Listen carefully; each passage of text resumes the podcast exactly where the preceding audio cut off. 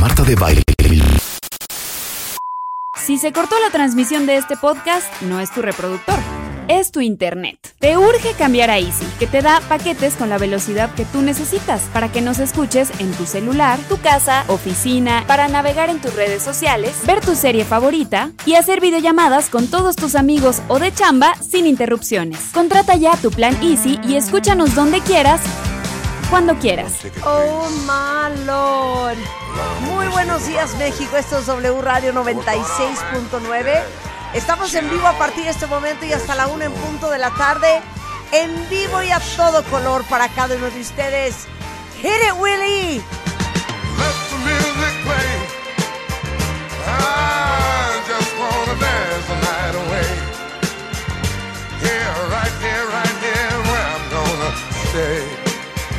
Oh.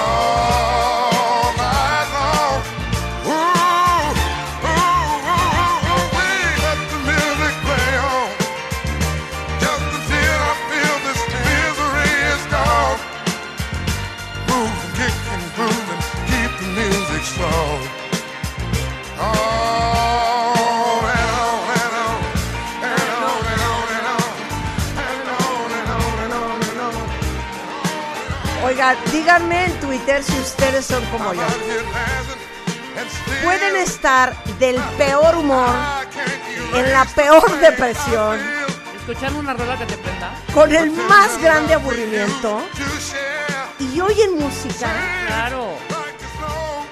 y sale el sol. O sea, Totalmente. acabo de sentir este efecto ahorita con esta canción. Wow, wow, white. Wow, Wow, white. wow, Wow, very white. Wow, Wow, white. very white. Bueno, si alguien me regala unos, unos lentes de Bex, Ya fueron a buscarlos. ¿Quién sabe en qué antrucho los dejaste botados? cero, sería yo in- Ahorita incapaz. buscando moneditas en un bar, ahí se le cayeron los lentes. Oiga, casa para un tequilita. ¿Qué? ¿No? ¿No te tocó nunca en los antros? Ya, en la juventud. Ya que al final dices, güey, vamos a ver si encontramos algo para los tacos saliendo del bar. Del bar bar. ¿sigue abierto el bar bar? No, ¿verdad? Cero. Cero, Cero. Era maravilloso el bar bar en los por ahí de los noventas, principios de los 2000 también, 80s, 90s y 2000 Un eh, una arquitectura parecida al baby. Ajá. O sea, el baby en Acapulco, cuentavientes, ven que Sí. tiene afuera el- la B y dice baby, como en piedra, ¿no? Pues el bar bar en Insurgente Sur, en Insurgente Sur era, ¿no? Estaba el bar con esa misma arquitectura, la B como del baby, entonces pareciese, pareciese que estuvieras en Acapulco. Ahora, ¿viste esa chava? ¿Cuál chava? Una que estuvo, se hizo, se hizo un merequetengue, cuentavientes, ¿se acuerdan? Que esta chava que estaban haciendo en Polanco un restaurante, bar, disco, no sé qué era. Un, antro, algo. Sí, sí, sí. Y, y la chava histérica, pero histérica mal, diciendo, oigan, estos lugares no son para Polanco. Estos lugares, de verdad, háganlos en Insurgentes, en Insurgentes Sur. Güey, yo quiero decirle a esta niña que en Insurgentes Sur, ¿Sí? en los 80s, 90s, era lo más nice irte de parranda y caer en el barbar que estaba en Insurgentes. Yo, yo nunca en mi vida fui al barbar. Bueno, eh, yo sí. Nunca. Yo sí, sí fui. Y sí te encontrabas. a- Aparte iban como Sí los te- domingos, sí te- ¿no? esa- no, Eso ya fue mucho después. Mucho después. Pero sí te encontrabas a personalidad Ok. varia. A ver, ¿puedo decir algo? Es que no sé por qué insiste Rebeca de que yo les dé una clase. Porque la gente está, díceme que te díceme que te díceme que te díceme, oye.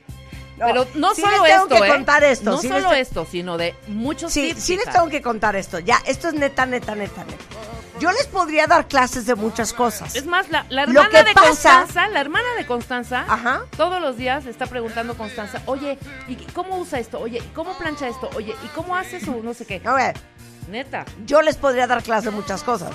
Lo que pasa es que en realidad el 99.9% del programa Ajá. estoy hablando con alguien o entrevistando a alguien o haciendo algo con alguien más. Pues sí. Entonces Rebeca no me da el espacio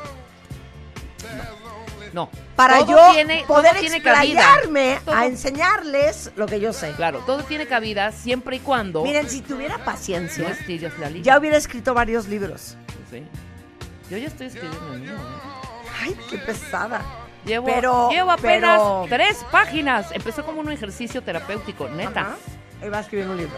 Y voy a escribir una... Que se llama ¿cómo? Se va a llamar Mangas Arriba, ¿cómo no? Sí, señor. Mangas arriba. Remángate las mangas. Un- una biografía de Rebeca Mangas. No sé, pero sí estaría Bueno, a ver, que escribieras es que les voy a contar de dónde recetas, sale este cuento. sea. ¿De dónde sale este cuento? El, pásate, Rulo, porque Rulo es de los míos. Paste. Ok, hace dos semanas, eh, un sábado en la noche, estaba yo haciendo lo que normalmente haría un viernes y un sábado en la noche, que es limpiar, ¿no? A lo mejor ustedes están antreando y están cenando con sus parejas. No, Juan estaba viendo la tele y yo estaba lavando, ¿ok? Entonces, ya voy a empezar las clases. ¿Tengo una entrada o algo? Claro que sí. ¿Hay una entrada para mí? Claro Venga, sí. échala, Willy. Claro que sí, Rosalinda. de. Clases con Marta de baile. Hoy. Entonces, ¿cómo me llamo cuando doy clases? Rosalinda. Ok, en este Pero, momento espérate, ahorita se mi convierte- alter ego es Rosalinda. Ajá, se convierte Marta en Rosalinda y hay Ajá. un fondo especial también para. Rosalinda, por supuesto. Qué idiotas son, ¿eh? Y yo doy in- y yo doy pie. Ok. Y a las 10 con 9 de la mañana, aquí en su estación W Radio 96.9, Ok. la sección de Rosalinda. Bienvenida, Rosalinda. Ok. Eh, Tienes que ¿puedo decir- saludar. ¿Puedo decir marcas? Sí, claro. Ok. Cab- cablins o, mo- o mo- Cablins. cablins o mosquito. Exacto. Ok. Luego entonces, les voy a explicar. Subí ese video que estoy lavando en mi casa un sábado y estaba lavando una blusa de seda. Ajá. No estoy exagerando, creo que es el, el story en Instagram que más views ha Que más tenido. éxito. O sea, un éxito, no lo podía creer. Y como cuatro personas a lo largo de esa semana que me encontré en la vida, me decían, oye, vi tu video el sábado de, de tú lavando la camisa de seda, hija, me urge que me expliques. ¿Cómo lavo esto? Entonces, literal, tuve una cena la semana siguiente y 40 minutos de la cena era yo explicándole a los invitados Exacto. cómo, ¿Cómo lavar un suéter, cómo lavar no sé qué. Entonces, toda la premisa es que yo, con todo respeto, y no me gusta decirlo No así, porque no me gusta dice- nunca decir algo feo de alguien, Ok. Con toda humildad. no me gustan las tintorerías. No me gustan las tintorerías. Entonces yo hago hasta lo imposible porque mi ropa no acabe en la tintorería, ¿ok? Es que de mis historias favoritas Ajá. es la del suéter de Juan. En la del suéter de Juan. Entonces Claro. les voy a dar cuatro tips, eh, cuatro situaciones, Ajá. Cuatro tutoriales. cuatro tutoriales muy diferentes, ¿ok? Entonces uno de ellos, y es el que está diciendo Rulo, es que un día Juan, mi marido, se me aparece con un suéter a manera de ofrenda y me dice, mi amor, ¿me lo puedes componer? Y entonces le digo, ¿qué tiene? Y me dice, es que trae un chicle pegado. Claro. A ver, no, era, no eran dos chiclets mascados. Ahora, aquí eran, entra- hagan de cuenta, Dos eran, bublis. hagan de cuenta como, ¿se acuerdan del bubli bubli? Sí, dos bublis. Ah, sí. Dos Dos bublis de plátano. embarrados. Era petróleo embarrado. Em- er- Era una mancha como de 8 centímetros Ajá. en el, en, en el antebrazo del, del suéter. Pero espera, no, adelántate. Dije, en adelanta. la madre, güey. No adelantas, porque ahí vas a, yo voy a decir la frase y tú Ajá, eres sí. obviamente el genio Sí, sí, en sí, la sí. lámpara. Ajá. Entonces ahí seguramente se lo muestras a alguien que te Ajá. ayuda en la casa Ajá. y la frase es, uy señora, eso ya no sale. Exacto. Sí. ¿No? Claro, claro, claro. Eso ya es de tirar. ¿Pero de qué, Exacto. qué material era el suéter de Juan? De Pues un suéter de, de pura lana, con cashmere, o sea, O una cosa muy un preciosísima. trabajo complicado. Un trabajo complicado. Y dije, pero ¿y hace ¿por qué está fácil. todo duro? Ajá. No, es que esto me pasó como hace tres meses. Le dije, es que no tienes madre. O sea, y así lo guardo- juro así lo guardó. no ¿Dónde lo tienes guardó? madre. Ahí lo dobló y se le olvidó y le valió madres. El día que se lo quiso poner, Claro, vio se el acordó. chicle. Bueno, ¿Y quién entonces sabe yo de en ese momento dije, ¿cómo va a proceder esto? Ok, entonces les voy a decir lo que hice. Tomé el suéter, Ajá. le metí adentro como cuatro servituallas dobladas adentro de la manga, Ajá. ¿Ok? Para hacerle una y luego, para hacer ajá, una para camita. que no se pasara del otro lado, eso es muy importante para todo lo que les voy a enseñar hoy. Y luego agarré tres servituallas y las puse encima del chicle. Prendí la plancha a todo lo que da Y Qué empecé, valiente, qué valiente. empecé sobre la servitualla Pero así sin, sin a mojar pasar la plancha. o No, sea, no, no, no, no, directo no, la- no. la- no, no, no, porque el chicle es goma. Entonces empecé a pasar la, to- la, la plancha hirviendo sobre la servitualla. Quité la servitualla y vi que había residuos de goma, de goma de mascar. ¿Qué o sea, espera, espera, espera, espera, espera, porcentaje te ahí? adelantaste Un muy 30%, cañón. 30%. Un Te, 30%. cal- te adelantaste. No. En el momento que tú planchas, ¿qué está pasando con la goma? Tienes que explicar, obviamente, se va derritiendo. La goma se va derritiendo y se va pegando En la servitualla. en la servitualla. Eh, ahí está Entonces el quito truco. esa servitualla y vuelvo a doblar otra. La vuelvo a poner encima y sigo planchando. Entonces, ¿qué pasó? Pasaron dos cosas. Digamos que el 40-45% del residuo del chicle quedó en la servitualla. Pero aún más importante que eso es que el chicle pegado de hace seis meses estaba más suave. ¿ok? En ese momento agarro el suéter y esto nunca lo había hecho, o sea, esto lo hice de verdad por lógica. Entonces vi el suéter y dije, híjole, ahora está todo embarrado, ¿no? Entonces tomé el suéter y aquí va un elemento importantísimo para esta clase. ¿Es un secreto? O sea, Es un secreto. Ok. No sé si es un secreto igual y si se lo saben ustedes, pero yo me siento muy orgullosa de compartir esta Espérame, antes de que información. digas el secreto. Ok. ¿Juan te veía con admiración o le valió y te dejó el suéter y Juan se fue a estaba sus viendo la cosas? tele. A Juan le valía ¿Cuánto en le ese valió? momento, ¿Tú hombre. crees que estaba parado junto a mí? ¿En qué te ayudo, mi amor? Exacto. Cero. Entonces, yo soy fan del jabón líquido para lavar trastes. Y les voy a decir por qué. El jabón líquido para lavar trastes es súper potente, pero tiene un gran beneficio. Está diseñado para arrancar la grasa. ¿Ok? Y gran parte de la, de la ropa que se mancha, se mancha de grasa. Porque te salpicó, porque se te chorreó, porque mordiste el taco y se te escurrió en la grasa del pastor, Ajá. o porque se te manchó del maquillaje y el maquillaje es pura grasa. Entonces, jabón líquido de trastes, no saben qué felicidad. Entonces- ¿Pero cuánto? Es que quiero saber Espérate, las prendí medidas. el agua caliente. Prendí el agua fría, puse un agua tibia, metí el suéter, le eché así como tres pumps enormes de jabón de trastes y con mi uña, porque los suéteres no se pueden tallar, porque entonces si el suéter era mediano, te queda extra large de cómo se estira. Entonces eché el jabón para trastes y con mi uñita le, lo empecé como a rascar suavemente. ¿Qué marca? Porque no todos. Ok. En ese momento estaba usando creo que Dawn. Ok.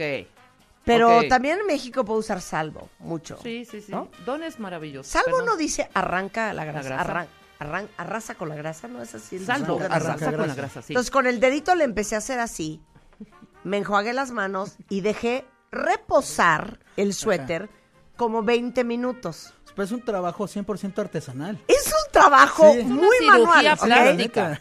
Me fui, seguramente me vestí, Ajá. regresé y empecé a enjuagar el suéter. Y mientras que lo iba enjuagando con el agua tibia, con el dedito iba rascando La mugrecita que la queda el mugrecita que que- Perdón, Y entonces es- salían como unas bolitas es salvo, de me chicle. salva, Marta. ¿eh? Por eso siempre digo, no coman chicle.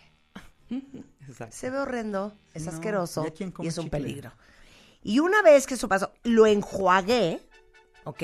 Apretando el suéter, apretando el suéter y lo rascaba con el dedito y luego apretaba el suéter.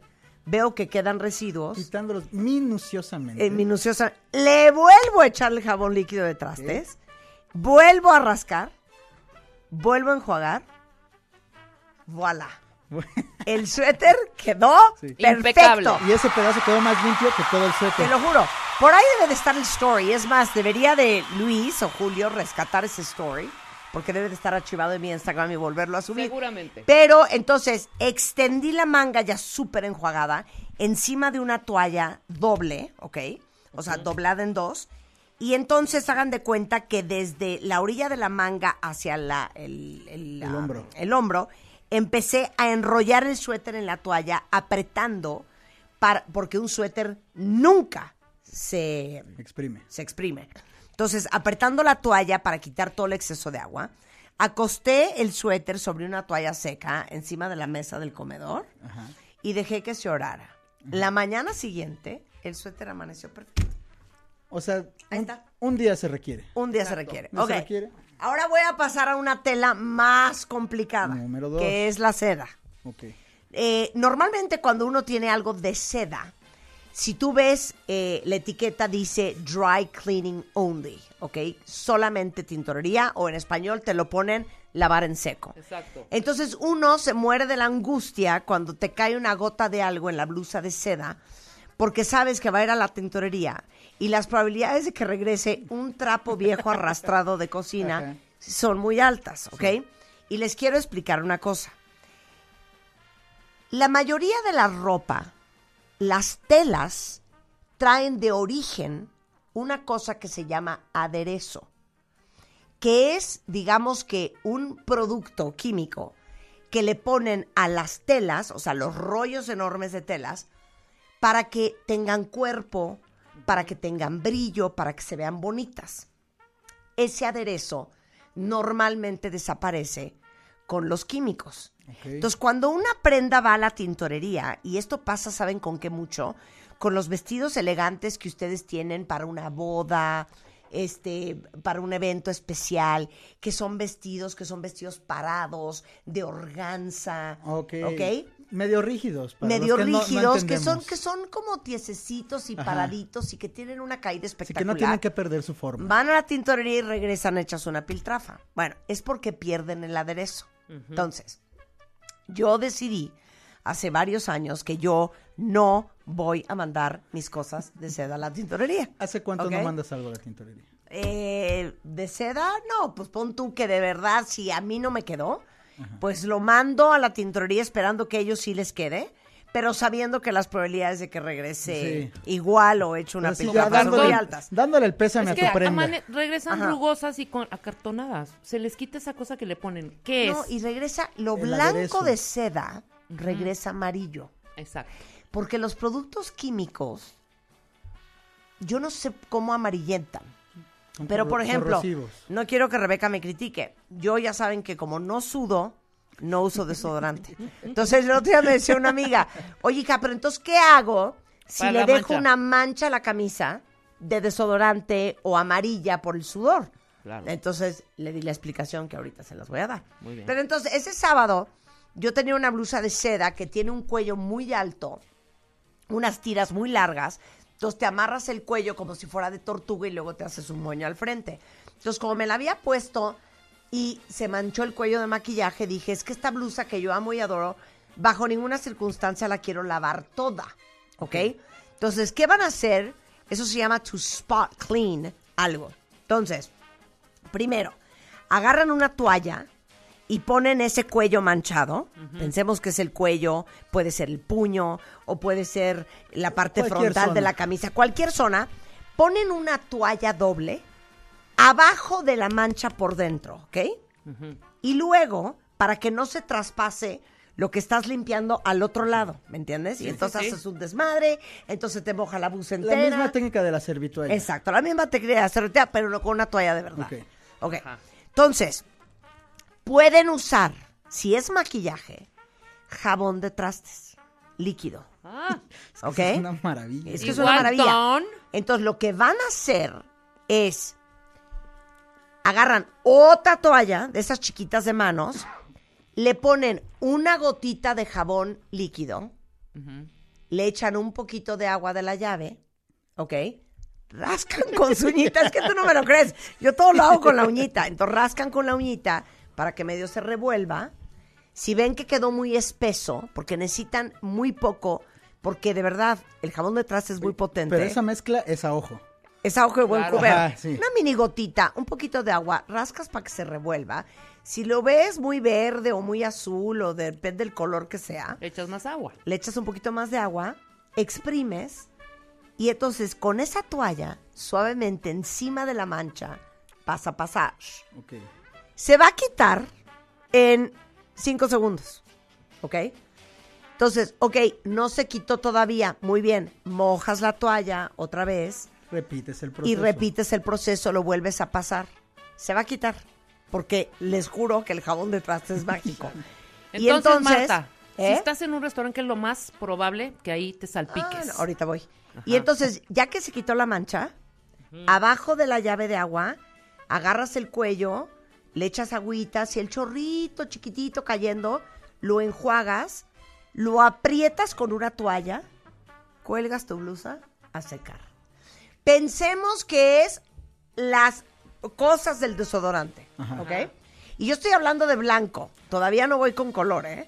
Pero te quedó en una blusa blanca de seda todas las axilas amarillas. Ok. Van a agarrar un jabón, puede ser de barra, de pasta. No, No, es que queremos que nos digas tú cuál. O sea, o sea, yo puedo usar no palmolive, puedo usar sote, puedo usar este De barra, siempre. eh, ahí. de barra. Ajá.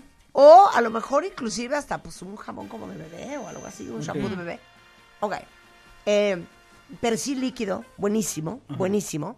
Entonces, Persil, buenísimo. buenísimo, Buenísimo. persil. First class, persil, first class. Y esto no es un anuncio, ¿eh? Y entonces le echas el jabón en las axilas, Ajá. ¿ok? ¿Qué pasó? Talla suavemente y a lo mejor quieres dejar, si es blanco, Claro. al sol. Exacto, al exacto. sol, al exacto. sol. Lo dejas al sol toda la mañana y en la tarde enjuagas suavemente, Ok. secas con toalla, lo enrollas, lo cuelgas y tiene que quedar perfecto. Exacto. Y tiene que quedar La perfecto. secada con toalla, explícalo, porque ver, mucha gente no lo sabe. Ponen hacer. una toalla doblada a la mitad Ajá. sobre una superficie plana. Ponen encima su suéter, su blusa, el vestido, ¿ok? Y van enrollando la toalla junto con el vestido y Con van prenda. apretando para sacarle todo el exceso de agua. Exacto. Ajá, para que absorba. para que absorba. Nunca expriman. Y ya, lo cuelgan y les va a quedar perfecto. El otro día mi hija se puso un vestido mío que no había yo estrenado. Ajá. De seda verde espectacular. Uh, oh, ya ¿ok? me imagino. Y toda la orilla de la valenciana de abajo, porque le dije, pruébatelo, que ese vestido lo vas a arrastrar. no se arrastre. Claro que no, mamá, así me queda. En efecto, el día de la boda, arrastró el vestido. Claro. Llegó el vestido, cuenta bien, es que quiera llorar. Como si hubiera trapeado la Entonces pista de agarré baile. todo el olán, lo metí en el lavabo, porque todo esto sucede en el lavabo de mi baño. Claro. Me da mucha angustia hacerlo en la lavandería, porque siento que hay agentes Ajá. Que pueden que estropear. quedó Agentes cloro. contaminantes. que- Agentes agentes con- contaminantes, claro. Digo, no vaya a ser que hayan lavado aquí con cloro y, Y ahora que voy a arruinar el vestido. ajá, que lo pongas Entonces ahí. todo es en el lavabo de mi casa. Entonces puse el olán, le eh, prendí el agua y empecé a apretarlo y salían ríos de agua negra. De agua ríos. puerca. Y era de pura sed el vestido. Y después con el jabón líquido le empecé a echar, lo empecé a apretar, de repente frotaba suavemente. Y ya que acabé de hacer eso, lavé todo el vestido de seda. Claro. Y era de boda, ¿eh? A mano. Lo colgué, secó, Y mira, lo mandé a pieza. planchar a la tintorería. Eso sí. No perdió el aderezo. Porque las planchas de tintorería No perdió el aderezo. no perdió su aderezo y quedó precioso. Pero nada más Quedó lo plancharon. En la tinto que ahí sí hacen a No, veces es gran que las planchas de la tintorería. Hombre, son unos- Yo las quisiera tener. son en unos casa. Tre- jets. top 3 de materiales ¿Ah? más difíciles de limpiar para ti. Híjole. Ah, te voy les voy a contar otra. Yo en el cuarto de la tele de mi casa tengo unas alfombras de yute. A ver, limpia el yute. Ah, esa es buenísima. a ver, limpia el yute. No, es que es imposible. ¿Es esa misma historia donde Entonces, subió Rogelio a, rasurar? ¿O Ah, esa, fue esa? otra, esa fue otra. Esa fue pipí del perro, fíjate, esa fue pipí del perro. Pero entonces en la alfombra de yute suben la cena y a uno de mis hijastros, que casi lo decapito, se le cae el vaso entero de agua de Jamaica sobre la alfombra de yute. Ajá. O sea, ¿hay algo que pinte más que el agua de Jamaica? Entonces, obviamente en ese mundo, en ese momento todo el mundo sale corriendo por toallas. Ajá. Entonces agarré una de las toallas para secarte enorme, levanté el tapete, puse la toalla abajo y luego encima empecé a echarle agua. Ok. Agua, o sea, empapé el tapete. Pero claro, lo que yo estaba haciendo era diluyendo Ajá, La Jamaica. La, mancha. No empezaste a restregar, que es el primer error. Claro que no puedes restregar porque ¿cómo vas a restregar un tapete y Claro. que se- los pelos se te van a arruinar? Entonces dije, aunque este tapete se tarde dos semanas en secarse, así va a salir. Entonces se empapó la toalla de abajo, metieron otra toalla y yo seguí echando agua. Eché yo creo que como un litro de agua Ok. hasta que se secó, hasta que se diluyó la ajá, jamaica y se se, fue. disipó. Se disipó. Ajá. Sacamos el tapete a un lugar seco y oscuro. No, o sea, no lo saqué al sol porque dije se va, a se va a despintar. Lo sacamos en un lugar fresco y oscuro. Con temperatura Exacto. ambiente. Exacto. Y eh, al día siguiente, como uno o dos días después, el tapete de Aquí Utah no se pasó secó y no nada. Pero ¿cómo crees que yo iba a venir con detergentes? No, no, no. Eso era sacarlo con te pura agua. sí. Y de repente cuando los perros se hacen pipí en mis tapetes, otros que son o, o de lana o así, igual, pongo una toalla abajo y empiezo a echar agua. O sea, si te das cuenta en ese momento, si echas aguas secas, echas aguas secas, echas aguas secas, Absorbes. hasta que se O sea, diluye no el pipí. tallas, absorbes. Exacto, absorbes, echas agua, absorbes, echas agua, absorbes.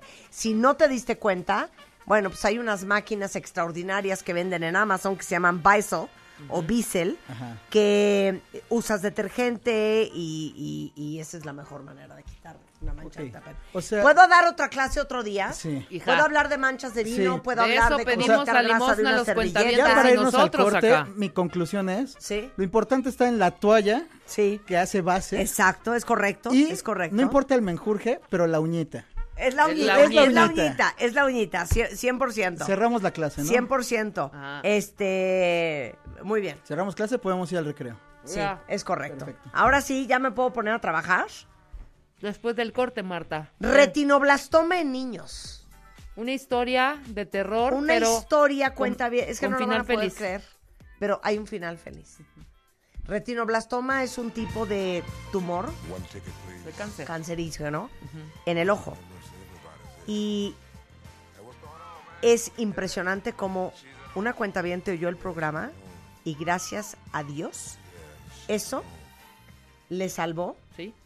Le salvó la vida niño. al niño, a Gustavo. al, al- al niño. Hoy tenemos a la mamá, nos va a explicar cómo fue. Ajá. Y César Sánchez Galeana, que no es su doctor, Sí. pero gracias a él. y Pero al él la- programa- ella exacto, lo oyó. exacto, exacto. Bueno. Nos va a explicar César qué es el re- retinoblastoma y la historia de Gustavo. Ok, ¿Te puedo pedir un favor? ¿Te pasas el bocado? Espérame. sea Estoy comiéndome un delicioso rol. De pan. Gabriel. Ya sé. Oigan, lo que tienen que saber de este próximo 4th of July y la Josa is in the house. ¡Vamos a cantar! ¡Canta con María José! Regresando del corte, no se vayan.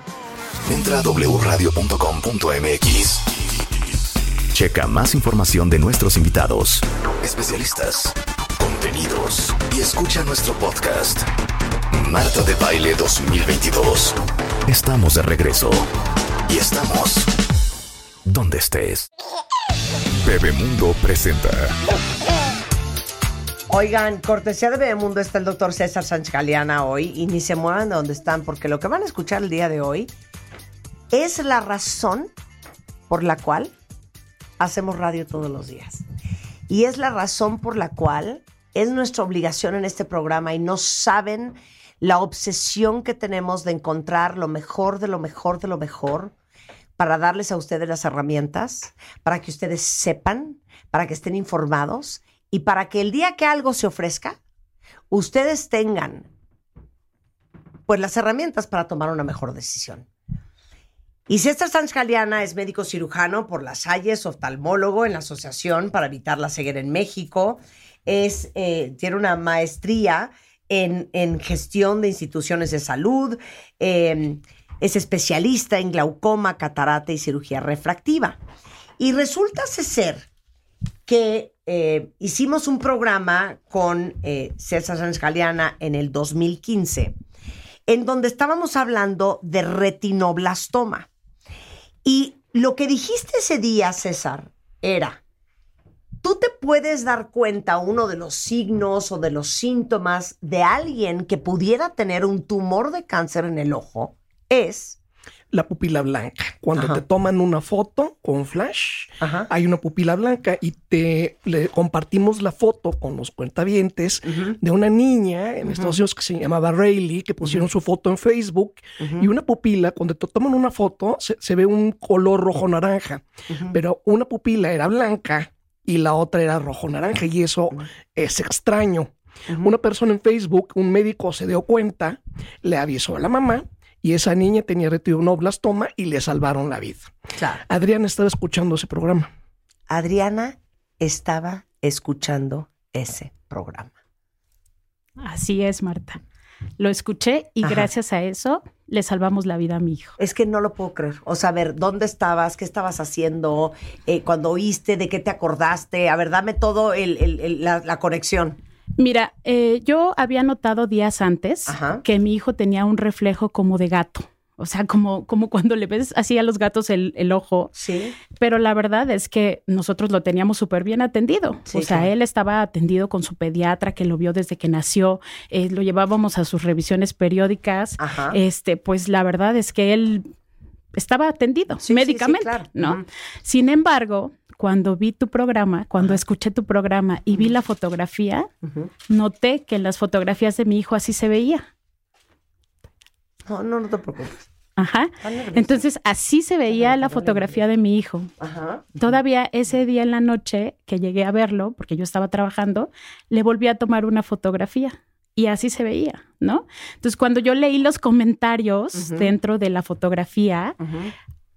Cáncer, cáncer, retinoblastoma, cáncer de ojo, o sea, todo indicaba que era cáncer, ¿no? Claro. O sea, y, y como papás, o sea, no ¿Qué te edad das... tenía tu hijo? Dos años estaba por cumplir. Dios de mi vida. Porque esto es chiquitos. Sí, es, es un eh, tumor congénito, es un tumor que puede ser hered- hereditario o puede Ajá. ser esporádico. Quiere decir que nadie en la familia nunca tuvo el tumor o que hay datos de herencia. de este Oye, ¿y tumor. esto es que normalmente entre los uno y los cuatro años de edad?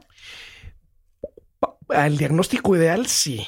O sea, si se pueden dar cuenta después, ¿no? Pero puede aparecer Pero en cualquier momento. puede aparecer en cualquier momento. Mientras más temprano, mejor, porque Claro. está en etapas más iniciales. Claro. Porque puede ser que tu hijo tenga un retinoblastoma y eh, no te des cuenta, o sea, en el caso de Gustavo, no te des cuenta y, y pasen años y no te des cuenta. No te da tiempo, No te da porque tiempo. hace No te da metástasis. Hace metástasis, claro. Y se va al cerebro, se va al Claro. pulmón. Claro. Entonces, a ver, entonces le tomas una foto a Gus de dos años de edad y dices, es que sí hay una luz blanca. Sí, hay una luz blanca. Al momento que vi, eh, intenté contactar al doctor que el doctor San- Sánchez Sí. Galeana eh, eh, refirió, Sí. pero él estaba en el Instituto Nacional de Pediatría. Sí. Entonces, bueno, pues el momento que se lo dije a mi esposo, no sabes, o sea, fue así de, ¿Qué le dijiste? creo que Gustavo tiene cáncer, ¿no? Te dijo, estás loca. Estás loca, claro. Ajá. Esta es la investigación que yo ya Sí. había hecho Sí. con respecto a tu programa, me metí Sí. a internet, todo. Bueno, pues empezamos con toda el buscar, ¿no? O sea, Sí. ¿qué pasa? Mi cuñado es oftalmólogo, Ah. eh, le mando la fotografía, o sea, él me Ajá. refiere con un oftalmólogo aquí en México porque él está en Chihuahua. Ah. Voy con ese oftalmólogo, me dice es cáncer, ¿no? Y de ahí en dos días vimos cinco doctores y todos con el mismo diagnóstico. Al final vimos un doctor, un retinólogo en el hospital eh, Ángeles y él me dijo, Adriana, esto es cáncer y necesitamos actuar de inmediato. ¿Por qué? Porque el cáncer a él le creció de la retina hacia el globo ocular, O sea, hacia atrás. hacia el frente. Ah, hacia el frente. Ajá, o sea, de la retina hacia Ajá. el globo ocular. Ajá. Me dice, estamos en un punto en el que si se le va al nervio óptico, es al cerebro, al pulmón, lo que acaba de referir el doctor. No, bueno, la tragedia. Necesito, necesitamos que antes de que llegue el mes de junio, que fue mayo del 2015, Ajá. este niño al menos haya recibido una quimioterapia. Y claro, la enucleación es la opción. La enucleación es la cirugía que les hacen para quitarle el ojo. Y el doctor me dijo, Adriana, la ciencia se tardó 50 años en querer salvar ojos y perdía vidas. En este caso es perder un ojo para salvarle la vida.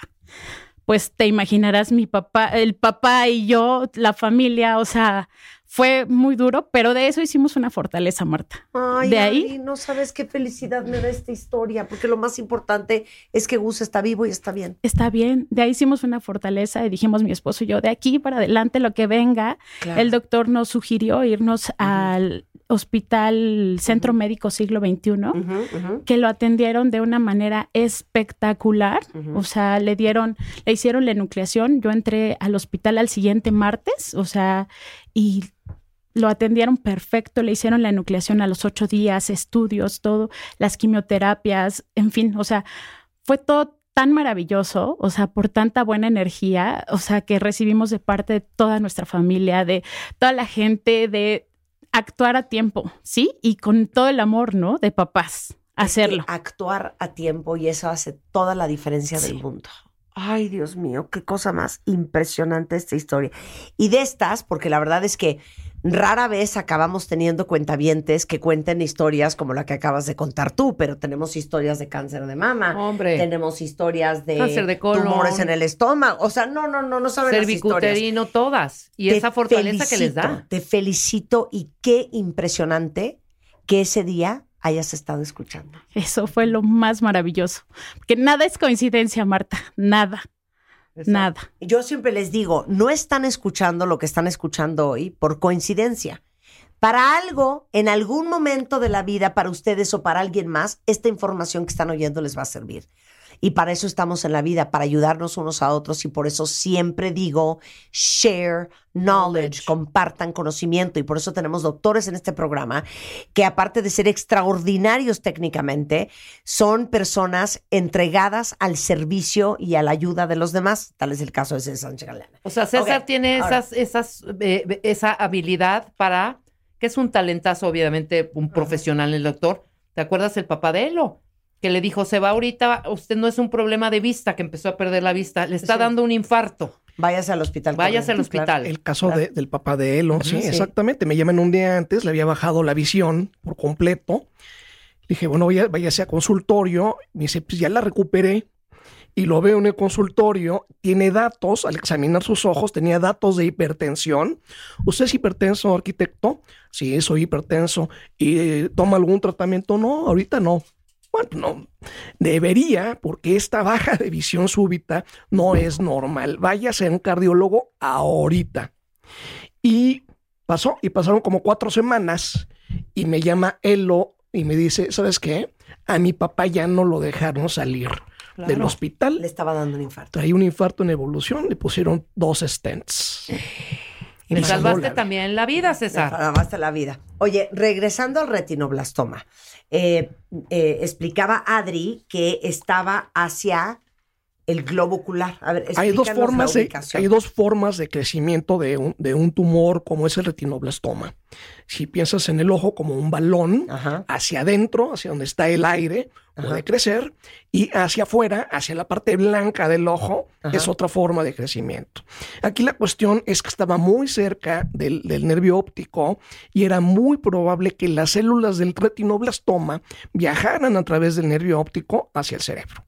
Y estando en el cerebro, pues se convierte en una, una situación mucho más compleja de tratar. Afortunadamente, los retinoblastomas diagnosticados en un buen momento eh, tienen tratamiento Ajá. médico, Sí. pero tienen, deben tener un tamaño muy pequeño, relativamente pequeño. Que es pequeño Si en, pensamos- un, en un retinoblastoma en un ojo que es minúsculo. Pe- Sí, pensamos, eh, esto es en relación al tamaño del nervio óptico. El nervio óptico mide 1.5 milímetros. Es broma. Sí, eso mide el nervio óptico. Nada. 1.5 Uno pu- milímetros. Así Nada. es. Nada, es pequeñito. Entonces, tiene, el ojo mide 2.4 centímetros. Entonces, el ojo es, es un órgano verdaderamente pequeño y bueno, tanto es así que necesitamos microscopios para poder evaluar adecuadamente las estructuras. Entonces, un tumor como, como el retinoblastoma pequeño se considera menor a cuatro discos o menor a cuatro nervios ópticos. O sea, si pones cuatro nervios ópticos al ladito, 4 milímetros. exactamente, ¿no? Sería 6 milímetros. 6 milímetros. Y en el caso de, de Gustavo, el Ajá. tumor era mayor, la, eh, la afección a la vista era mayor, era de más de 10 milímetros, Ajá. porque cuando es de más de 10 discos ópticos, muy probablemente no va a reaccionar al tratamiento, Al de, tratamiento. de quimioterapia. Pero a ver, entonces, paréntesis, si Gustavo tenía dos años, ¿este retinoblastoma lo tenía desde cuándo? Muy probablemente desde el nacimiento. Y no, lo Y no se dieron cuenta. Exactamente, y no lo detectaron. Claro. Y yo te voy a decir algo, cuando yo lo vi, cuando vi tu programa, Sí. yo ya le veía el tumor a través de la retina. O Por sea, eso decías que le veías como ojo de gato. claro, y el tumor, o sea, literal, el tumor se lo veía. Yo lo veía y, ya la veía la bolita blanca. Y no se lo viste al año y medio o al año o a los No. seis meses. No, no Ahora, se lo vi. mi pregunta es, ¿cómo se le va a un pediatra esto? Bueno, eh, No, es poco la neta. probable. Es poco probable. Fíjate ¿Por qué que no te ponen una luz en el ojo cuando eres desde bebé? el nacimiento. Sí, ¿no? Es un imbécil. Desde el nacimiento se le hace un examen de fondo de ojo al niño, se le hace un tamiz neonatal. Al niño, bueno, se le revisa para ponerle todas sus vacunas y verlo cada, eh, cada seis meses. Y en una de esas se debió ver el, el tumor. Pero espérame, No. cuando van al pediatra, Adri, sí, ¿verdad? Te ponen como una lupa en el ojo. ¿Sí, no? No sucedió, ¿Se la puso y no la vio o nunca se la ponía? no sucedió, Marta. Y no desafortunadamente, ser. pues no podemos. Porque con esa lupa en el ojo que te ponen, como esa luz, los pediatras, ¿se hubiera visto el retinoblastoma? Por supuesto que sí, aunque Claro fuera sí. pequeñito. Y debemos ver, lo que vemos con este aparatito que se llama oftalmoscopio es el mismo reflejo, color rojo anaranjado. Vemos el nervio óptico, vemos la salida de la arteria central de la retina, la vena central de la, reti- de la retina, y vemos bueno, pues, que todo se vea más o menos homogéneo del mismo color. ¿Y los retinoblastomas son más comunes en, en- en- en niños chiquitos que en gente mayor? Es, no. se presentan en gente mayor. Ah. No les da tiempo de hacerse adultos. ¡Wow! Sí, no les da tiempo. Si, si ya es un niño grande de Oye, 7, pero es que, 8 perdón, años. Esto es una novedad, hija, para mí y para todos nuestros compañeros. No se me había ocurrido que también hay que checarle a los bebés recién nacidos, a, los, a ustedes que tienen hijos chiquitos, Por supuesto. con un oftalmólogo pediatra, Un oftalmólogo pediatra. el fondo del ojo, que todo esté bien, que no vaya a tener algo por ahí, cosa que no se nos hubiera ocurrido ni a ti ni a mí, Adri. Nunca te pones a estudiar los 10.000 padecimientos que puede tener tu hijo porque te crees en manos de especialistas, ¿no? Claro, claro. O sea, claro. la verdad es que nunca se te ocurre. Cuando a mí me pasó, ¿qué es eso? ¿Qué es un retinoblastoma? claro. ¿Cómo llevan su vida? ¿Qué tengo que hacer? O sea, fueron muchas preguntas Claro, en ese y- y- momento. Y, te voy a decir una cosa, como dices tú, o sea, Gustavo estaba muy bien atendido, yo lo llevaba al pediatra, pero por eso yo siempre digo que todos, mamás, papás, abuelitos, mae, todos, tenemos obligación de saber, porque tú asumes que estás en las mejores manos, pero nunca está de más cuestionar al pediatra, cuestionar a tu gastro, cuestionar al cirujano. Oye, yo sé que existe un padecimiento que se llama retinoblastoma. ¿Me revisas bien el fondo de mi ojo, del ojo de mi hijo? O, y si no te quedas tranquila, ¿sabes qué? Voy a buscar un oftalmólogo pediatra porque nada más quiero tener paz de que mi bebé recién nacido no tiene ningún tema. Y Sí. no se te ocurriría. Si no lo hacen, lo tienen que pedir bien dicho. Exacto. Oye, Pero si, si no lo conoces, pues ¿cómo lo vas a pedir? Claro, claro. Pero hoy, gracias a este programa, ya lo conoces. Ya lo conocen, muchos cuentavientes ya lo conocen. Entonces, ya saben que si su pediatra no toma este aparatito, que es el oftalmoscopio para ver el fondo del ojo, díganle, doctor, chéquele el fondo de ojo. Doctor, hijo". no me trabaje cochino. Chéquele el fondo del ojo al niño, hombre. Y todos los pediatras tienen tanto para ver el fondo del ojo como para ver el oído. Entonces, Claro. no, hay, no hay pretexto. Claro, claro. Oye, este, qué historia más impresionante. Pregunta regresando del corte y luego nos cuentas cómo está Gus el día de hoy. Al volver en W Radio, no se vaya. Entra a wradio.com.mx. Checa más información de nuestros invitados, especialistas, contenidos y escucha nuestro podcast. Marta de Baile 2022. Estamos de regreso. Y estamos donde estés. Son las 11.04 de la mañana en W Radio y cortesía de Bebemundo está con nosotros el doctor César Sánchez Galeana, es cirujano oftalmólogo y estamos con la historia de Adriana Blancas, mamá de Gustavo, que en el 2015 escuchó el programa que hicimos con César, en donde César está hablando de un tipo de tumor cancerígeno en el ojo que se llama retinoblastoma. Y ese día dijo que a lo mejor si ustedes alguna vez le tomaron la foto a su hijo, si hubieran visto un destello de luz blanca en uno de los ojos, habría que checarlo. Y ese es el programa que escuchó Adriana. Automáticamente empezó a buscar, a, a- investigar y corte A, le dijeron sí, tu hijito Gustavo de dos años tiene un retinoblastoma, que es un tumor de cáncer en el ojo, y vamos a tener que hacerle una enucleación, que es retirarle el ojo. Hoy Gustavo está vivito, coleando, no pasó a mayores, no perdió la vida, que podría haber sucedido por metástasis, porque esas células de cáncer se pueden ir al nervio Cerebro. óptico en dos segundos. Sí. Y de ahí al cerebro y de ahí al pulmón, y olvídense. Eh, hoy Gustavo, me acaba de enseñar una foto Adriana, tiene una prótesis, nunca pensarías que no ve del ojo derecho y está perfectamente sano. Así es, Marta. Una historia. Afortunadamente, él está perfectamente sano. Es un niño que hace una vida normal. Eh, tanto su papá como yo, como todos, o sea, nunca lo tratamos como enfermo, al contrario, ¿no? Siempre le digo que el único límite que tiene es su mente y de ahí puede hacer cualquier cosa, ¿no? Y efectivamente así lo hace. Claro.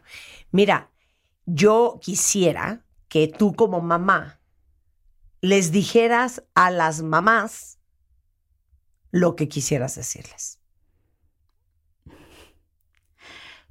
Pues primero que nada, yo creo que el amor a los hijos es Sí. algo que puede todo, ¿no? De verdad que cuando hablamos de las enfermedades de los hijos, híjole, es un tema bien complicado. Pero también yo creo que en el caso de Gustavo fue un caso de éxito. Sin embargo, pues estando en el hospital, muchos niños no corrieron con esa misma suerte. Yo creo que la mayoría de los niños no corrieron con esa suerte. Y ¿qué te puedo decir? A veces hay que ser empático con todas las cosas y hay que poner en valor lo realmente importante, ¿no? Hay veces que nosotros pensamos que si tenemos esto, aquello, ¿no? Pero cuando tienes a tu hijo sano y que superó un cáncer, créeme que lo demás es lo de menos. 100%. Y, y sabes que yo creo que también, cuenta bien, Adriana es una gran lección para todos de, eh, de seguir tu intuición. Tú sentías que algo no estaba bien. Y, y si volvieras el tiempo, ¿cuál sería el mejor consejo que les puedes dar a todas las mamás? Porque decías, pues según yo el pediatra lo revisaba. Sí, pero la intuición de mamá nunca falla. Sí. Eso sí. O sea, cuando yo vi el reflejo, o sea, yo sabía que algo estaba pasando, ¿no? Claro. Entonces, si volviera el tiempo, no sé, a lo mejor, no sé, no sé, a lo mejor pude, pude haber investigado más, hecho más, no sé, pero todo llega por algo en el momento que tiene que llegar. Claro. Y sigan su intuición de mamás. Sí, sigan su intuición de mamás y, y infórmense y estén, ahora sí que como diría mi mamá, ojo al Cristo, ojo al Cristo. Y mira, hay, varias cuentavientes eh, escribiendo historias bárbaras, ¿eh? Oye, esta César, una conocida de mi cuñada es oftalmóloga. Cuando nació su bebé y se lo dan para darle pecho, se da cuenta que el niño está ciego. Obviamente luego, luego pidió revisión y si en efecto tenía desprendimiento de retina. Se dio cuenta porque era oftalmóloga, pero si no, ¿a qué edad se hubieran dado cuenta que el niño no ve? Muy probablemente se han dado cuenta los seis meses, un año, dos años. Y aquí depende pues de, de la pericia del pediatra y de Claro. qué tanto se apliquen los pediatras. Mira, yo conozco muchos pediatras y ellos hacen tamizaje neonatal, hacen el examen y bueno, yo creo que el, el caso de Adriana fue un desafortunado caso porque Sí. nuestros pediatras son, son muy profesionales, pero desafortunadamente es la excepción Claro. que confirma la regla. Claro. Mira, una amiga me contó que cuando su hija María era una bebé, esto lo manda Abigail, empezó a notar que los ojos se le estaban aclarando. Y la familia pensó que estaban cambiando de color. Su sorpresa fue cuando la llevó al doctor, la mandó de emergencia con el oculista y María tenía leucoma. ¿Qué es Un leucoma es una mancha en la córnea. La córnea es este lente completamente transparente que está en la porción anterior del ojo. Y bueno, tiene muchas razones. Puede ser un- una, una córnea muy pequeña Ajá. o eh, al nacimiento, puede ser una infección. Es, un- es un diagnóstico diferencial de pupila blanca, o sea, no únicamente causa pupila blanca y retinoblastoma, puede ser una catarata, puede ser algo que se llama vítreo primario hiperplásico persistente, que lo que quiere decir es que la membranita eh, que se llama vítreo es como un velo y es blanca y se ve ese reflejo blanco o una enfermedad inflamatoria de la retina que ocasiona desprendimiento de retina que se llama enfermedad de Coates. Y mira, eh, entre las cinco o seis causas o diagnóstico diferencial Sí. de pupila blanca, no todas son retinoblastoma. Claro, pueden haber muchas otras El- variables. eh, y el, el peor de los, eh, eh, Adriana, el peor de los casos hubiera sido, y ojalá se hubiera equivocado, Sí. decir, ay, Adriana, pues era una catarata que al fin se opera, ¿no? O era un, un problema del vítreo que al fin se opera. Pero él ella detectó directamente la causa, ¿no? Claro, detectó claro. directamente retinoblastoma Claro. e hizo lo que tenía que hacer. En Muchos pacientes dejan de ir por miedo. No, no voy a ir, no voy, no voy a hacer que me digan que sí tiene un tumor. Y se esperan tres, seis meses o un año. Así como personas que tienen cataratas, que tienen diabetes, se esperan años a ir a un oftalmólogo, que tienen glaucoma, por el miedo a que les digan que se van a quedar ciego y cuando llegan ya, no se puede hacer nada. Ya no hay nada que hacer. Bueno, eh, dice aquí que si te puedo preguntar, dice Berito, que a su hijo le diagnosticaron Giant Cell Angioblastoma y tiene dos años. Angioblastoma de células gigantes. Sí, eh, tiene que ver un, un oncólogo, tiene que ver un, a un especialista en, en- un, a un oftalmólogo pediatra. Ajá. Este tipo de problemas eh, oculares es eh, de tratamiento multidisciplinario. Y por eso es muy importante que se vean en instituciones. Y no es únicamente un oftalmólogo, es un oncólogo, so- eh, son las personas de genética, son eh, personas que te atienden psicológicamente, o sea, es, es una atención integral al niño para tratar de salvar su vida. Bueno. A ver, mi hija de seis años se talla muchísimo los ojos. El doctor solo me manda gotitas por resequedad. ¿Será correcto? Lo más probable es que la niña tiene Alergia. una alergia, ¿no? Es eh, una conjuntivitis alérgica, no se le va a quitar únicamente con lágrimas artificiales. Y el tallarse los ojos, lo hemos dicho N mil veces aquí, el tallarse los ojos ocasiona una degeneración en la córnea que se llama queratocono. Y el queratocono te induce miopía, te induce astigmatismo, terminas usando lentes de contacto y en casos extremos incluso llegan a un trasplante de córnea.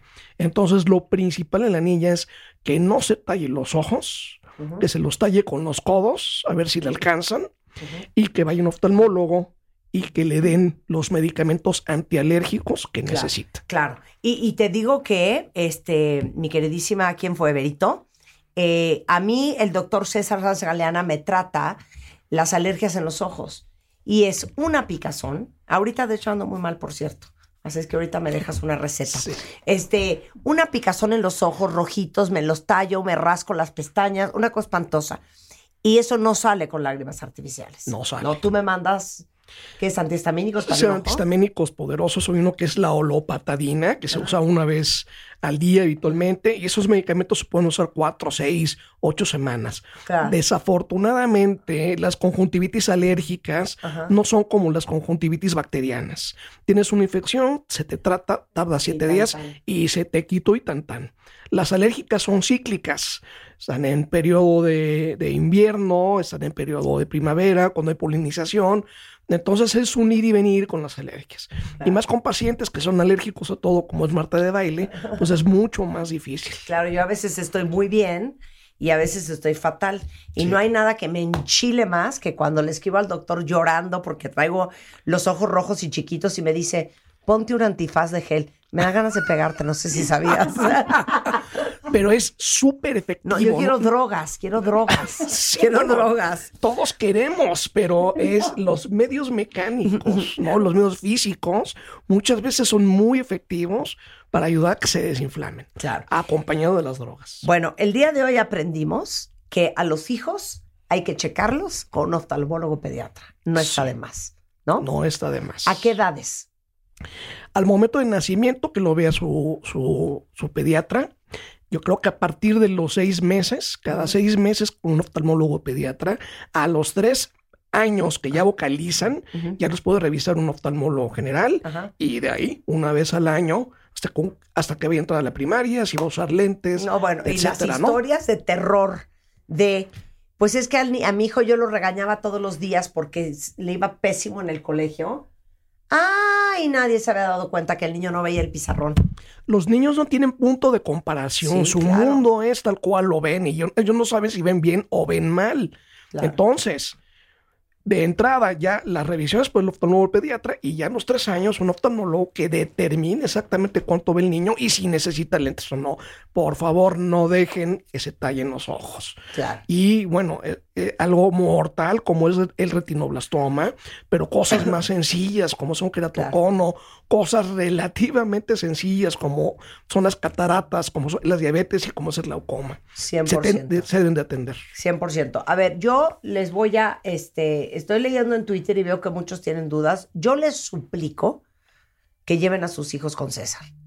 Eh, aquí hay una cuenta bien te dice que a su hija le salen perrillas muy seguido. La No, lágrima es que tiene, tiene que verla sí, un oftalmólogo. sí. ¿eh? La lágrima tiene un componente de grasa que en muchos niños es más sólida Ajá. y esta tapa la salida de las glándulas, se infectan y hacen estas bombas Ajá. que son los orzuelos Sí. los que necesitan tratamiento. Exacto. Entonces, oftalmólogo. Ahí les va los datos de César. Es Doc Sánchez G en Twitter, en Facebook y en Instagram. Doc Sánchez G. Y ahí les va el teléfono. 55 40 5400 55 40 5400 y 55 73 79 64 26. ¿Eso es WhatsApp? Ese es WhatsApp. Eso es WhatsApp. Ok, ahorita se los pongo en Twitter. Adriana, te aplaudo, cuentaviente adorada.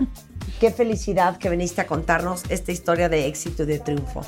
Y mándale a Gustavo un gran beso de nuestra parte y que es una gran inspiración. Muchas gracias, Marta. No, muchas gracias por estar aquí, chica. Ah, ¿qué más les tengo que decir ahorita que estamos hablando de, la salud? La Secretaría de Salud dijo que los casos de COVID evidentemente están aumentando. Es la quinta ola.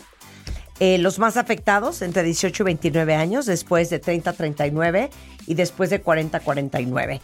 Eh, cuídense, usen tapabocas, lávense las manos y acuérdense, importantísimo para tener el sistema inmunológico a tope. Vitamina D de 4.000 unidades todos los días. Eso fortalece el sistema inmune. Eh, aparte es buenísimo para los dientes, para los huesos, para los músculos, para la piel, para el pelo. Y este es una sola dosis, vitamina D todas las mañanas. Muy bien. Se llama Histofil. Lo venden sin receta médica. Es una pasita minúscula. Les va a ayudar con la caída de pelo, el envejecimiento prematuro de la piel, con acné, rosácea, eh, psoriasis, dermatitis. O sea, la vitamina D es el todo. rockstar de las vitaminas, los quiero decir. Para que, para que no dejen de tomársela todas las mañanas. Entra a wradio.com.mx. Checa más información de nuestros invitados, especialistas, contenidos y escucha nuestro podcast. Marta de Baile 2022. Estamos de regreso. Y estamos donde estés. Son las 11.17 de la mañana en W Radio. Oigan, cuentavientes, como hay que saber de absolutamente todo, también hay que saber que a veces el crecimiento, el estar chaparrito, es síntoma de algo más. Está con nosotros Elisa Barrientos, es endocrinóloga pediatra, especialista en talla baja del Centro de Crecimiento Secuoya. Y en México, entre el 7 y el 10% de los niños tienen problemas de crecimiento. Según datos del Centro Pediátrico de Crecimiento de México, eh, puede ser por mala nutrición, puede ser eh, que es una deficiencia hormonal, puede ser un padecimiento médico crónico, puede ser un tema también genético. Y entonces, por eso es tan importante darte cuenta si tu hijo está creciendo bien. No es un tema solamente de vanidad o de que, oye, yo no quiero medir unos 53 No, como. Marta de baile, yo quiero que mi hijo tenga esa ventaja competitiva y que sea de un 80. Es porque a veces el no crecer bien es un síntoma de algo más profundo. Bienvenida, Eli, ¿cómo estás? Hola Marta, Ah, gracias por la invitación. No, feliz de que estás aquí. Entonces, a ver, primero empecemos por el principio. ¿Cómo te das cuenta que tu hijo no está creciendo bien? Bueno, tenemos diferentes datos. A ver, Lo más habitual es que ahora con la pandemia, por ejemplo, muchos niños eran de los medianos o los más altos en su salón y ahora que regresaron se dan cuenta que están siendo de los más bajitos. sí. Entonces ahí eventualmente, ¿qué está pasando, no? Si antes... Oye, mi hijo era más alto que su amigo ¿Qué está Jorge. pasando? Claro, ahora y ahora Jorge ya no. y mi hijo enano, ¿cómo crees? Exacto. Otra cosa también muy común es que en promedio a los niños hay que cambiarles la ropa o incluso los zapatos dos veces por año. O lo más habitual, cada vez que los vas a inscribir a un nuevo ciclo escolar, tienes que cambiarles el uniforme. Pero Entonces, entonces, espérame un segundo. O sea, si tu hijo tiene ocho años y sigue usando talla 6, eso está mal. Exacto. Ahí ya es un patrón. ah, muchos niños pueden tener un patrón retardado de crecimiento. Sí. Pero eso es también importante analizarlo, porque eso Mm. quiere decir que aunque la maduración de sus huesitos va más retrasada, eso no significa en todos los casos que tiene más tiempo para crecer, sino que hay que cuidar que los centímetros que le tocan crecer de acuerdo a la edad sea la correcta, porque si no es así, aunque presenten una pubertad más tardía, se pueden quedar chaparritos. Claro. Se ha visto que algunos niños que tienen ese patrón, por ejemplo, cuando llega el segundo brote de crecimiento más importante, que es la pubertad, no lo dan de la manera adecuada y les dura menos tiempo. O sea, tengo que hacer un paréntesis porque me estoy carcajeando. Dilo, sí, exacto. Ya lo traes en la punta de la lengua. O sea, a mí me bajó cuenta bien Eli a los A los 40 años. No, a los 17, A los hija, 17, que es no básicamente manches. los 40. A mí a los 14, que está bien. No, si a mí me ha bajado a los 12, o sea, hubiera medido 1.40 o qué? Sí, te O sea, ¿estás de quedado mucho acuerdo? más o sea, pequeña. porque cuando te baja, ya creces poquititito más, ¿no? Exactamente.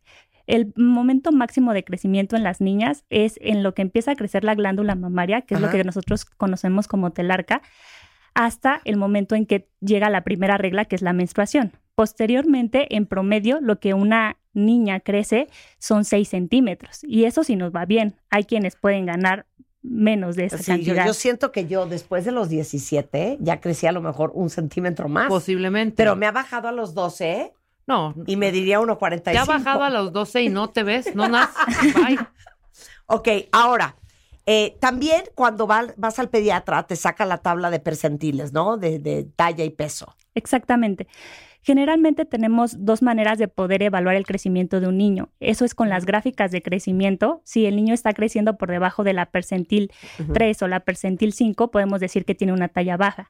Sin embargo, lo más correcto es que considerando que del 70 al 80% del crecimiento de un niño depende de su genética, es trazar un carril de acuerdo a la talla que tienen sus padres Ya. para saber cuánto le toca genéticamente crecer. Claro. Entonces, Lo que pasa es que si tu hijo está chaparrito, podrías pensar que a lo mejor es un tema genético, que es que pues su papá y su mamá no son tan altos y no sabes que a lo mejor hay algo ahí que tú desconocías. Entonces, esa es mi segunda pregunta. ¿Qué factores pueden hacer que un niño no crezca correctamente? Y en el centro Secuoya, que se dedican al tema de crecimiento, ¿Como qué tipo de casos ven? Porque alguna vez me contaron ustedes que de repente pues el niño traía una infección en el riñón y nadie se dio cuenta. Y por eso no crecía, ¿no? claro, hay diferentes factores que pueden alterar el crecimiento. Dentro de eso tenemos los factores ambientales que tienen que ver con el ejercicio, la alimentación y las horas de sueño, pero también hay otros factores como son los hormonales. Hay niños que pueden tener deficiencias de hormona de crecimiento, deficiencias de hormonas tiroideas que son muy importantes, o niños que no están haciendo pubertad y que también eso no les permite dar ese estirón. O bien también puede ser tema de que los niños que tienen infecciones recurrentes, ya sea de vías urinarias, gastrointestinales, respiratorias, puede hacer que no crezcan como deben crecer, porque el crecimiento es prácticamente el mejor indicador del estado De bienestar de un niño, porque Claro. primero, pues las calorías que ellos consumen son para poder dar el suficiente aporte para las actividades básicas y ya posteriormente lo que queda es para crecimiento. Entonces, si un niño está enfermo todo el tiempo, los nutrientes que tiene pues son para sacarlos del proceso infeccioso, pero realmente ya no nos queda un extra para favorecer este momento tan importante. Ahora, eh, ¿cómo puedes saber cuánto va a medir tu hijo? ¿Eso Bueno. se puede saber? Sí, eso se puede saber por medio de calcular la talla blanco familiar. Para eso se- Blanco familiar. blanco familiar o diana familiar. Eso quiere decir que nosotros hacemos un cálculo en el cual tomamos en cuenta la talla del papá, la talla de la mamá, la sumamos, la dividimos entre dos y en el caso de las mujeres se nos restan 6.5 centímetros. Ajá. Y en el caso de los varones le sumamos 6.5 centímetros. Y eso, Eso sumas lo que mides tú, lo que mide el papá o la mamá del crío. exacto, Eh, y luego lo divido entre dos lo divido entre dos. Si es una mujer, le resta 6.5 centímetros. Si es un hombre, le suma 6.5 centímetros. Exacto, pero ahí también hay que especificar que eso va a ser una talla promedio de lo que debería para ese matrimonio Ajá. medir los varones o las mujeres. Es que yo debería de haber medido como unos 60 cuando yo hice ese cálculo, porque mi papá era muy alto. Y pues no, no, no me salió. No me salió, Eli. Claro, y es que de ahí precisamente tenemos esa media, puede haber cuatro centímetros arriba o cuatro centímetros abajo y es completamente normal. Claro. Y también es importante detectar bajo qué carril está creciendo los hijos. Es por eso que no todos los, si usted se comparara con sus hermanas, como me lo comenta, A mí no, me miden lo usted, mismo. Que yo soy una recién nacida. Perdón, Como tú, usted, como usted. perdón tú. Como tú. Qué bonito. Nunca van a medir los lo mismo. Siempre va a haber alguien que se quede más alto, mediano. Mi y hermana, la mayor, mide unos 78. Se me robó todo. Sí, pero tu mamá es bajita, tu papá era alto. Bueno, Muy muy, alto, obvio, muy alto, pero 1.85. tu mamá no. O sea, ahí está la mezcolanza. Sí, pero ¿por qué mi hermana Denise mide unos 78, hija? Casi Bueno, todos son altísimos, vieja menos ratera. Enrique y tú. Sí, Son, sí. son de baja estatura. Cuando tenemos casos así como el tuyo, lo que podemos también hacer es analizar las tallas de tanto de, tu- o sea, de tus papás y ver cuánto realmente te tocaba medir, por ejemplo, incluso la de tus abuelos, para que en el caso de tus hijos se- va- sepamos cuál es una proyección más confiable de qué es lo que debieron haber medido. Claro, yo, bendito sea Dios, me casé con una garrocha para mejorar la especie. Mi ex marido medía 1,90 Y sí lo lograste, y mis Camila son es más altas bastante alta y, es bastante y Antonina sí, Mis también. hijas son más altas que yo. Bueno, a ver, Pero entonces, ¿qué tal yo, Elisa? Con mi 1.75 sin tacón. o sea, con tacones puedes llegar a medir 1,85. Ahorita fácil, ya estoy es en que yo sería 1.85. insoportable. Oye, entonces, a ver, ¿cómo trabajan en Secuoya? Bueno, en Secuoya somos un centro de crecimiento infantil que ya llevamos pues más de 15 años trabajando. Somos especialistas precisamente en esta parte de crecimiento. Nosotros lo que hacemos es valorar integralmente al niño. Durante la historia clínica identificamos factores de riesgo que ellos pudieran tener para que pudieran limitar su crecimiento y que se tengan que observar porque hay factores de riesgo prenatales, hay factores de riesgo ya durante el crecimiento, por ejemplo, en el área escolar e incluso en la pubertad. Y lo que hacemos es corregir todos aquellos factores que pudieran hacer que el niño no esté creciendo para que crezca de, lo mejo- de la mejor forma, de manera natural, y aquellos que requieren un tratamiento más individualizado y especializado, pues también lo otorgamos en función de las necesidades de cada niño. Claro, porque a, a ver, cuando hablamos de crecimiento, todo el mundo cree que, ay, no, es que le van a dar hormona de crecimiento. No a todos los niños les dan hormona de crecimiento. Exactamente. Tenemos que individualizar y primero corregir todo lo que sabemos que pudiera limitar ese crecimiento, como Claro. es que coma bien, que haga ejercicio, que duerma las horas que debe de dormir. Hacemos estudio para ver que la función de las hormonas tiroideas estén normales, que no tengamos ninguna parasitosis que pudiera hacer que el niño no absorba bien los nutrientes y crezca. Claro. Vemos que no tenga infecciones a nivel renal o en general. Y ya una vez que optimizamos todos y, vemos que los factores de crecimiento están normales y aún así No si crece, no ya crecen, ya, ahí pues tenemos pauta de realizar otro tipo de tratamiento. Claro, ok. Hay un nuevo centro de Secuoya que está en Santa Fe. Entonces, si ustedes entran a centrosecuoya.com.mx, van a ver que están en. ¿Están en Guadalajara o lo acabo de inventar? No, sí hay en Sí, hay Guadalajara, en Guadalajara, en. Monterrey, Ajá. en la Colonia del Valle y acabamos de abrir esta nueva sede en Santa Fe. Sensacional. Los Guadalajara, Monterrey, Colonia del Valle en la Ciudad de México y Santa Fe en la Ciudad de México. Centrosecuoya.com.mx, eh, tanto en Facebook como en web, en Twitter igualmente, arroba Centro Secuoya. Y el teléfono de Santa Fe es 55 91 27 90 18 y 56 34 46 09 69. Elisa, un placer conocerte. Muchas gracias. Escuchas a Marta de Baile por W Radio. Síguenos en Facebook, Marta de Baile. Y en Twitter, arroba Marta de Baile, Marta de Baile 2022. Estamos de regreso. Y estamos... Donde estés. Eh, resulta ser que. Ya vas a eh, entrar a tema para que te haga yo el, el, el Ya. back.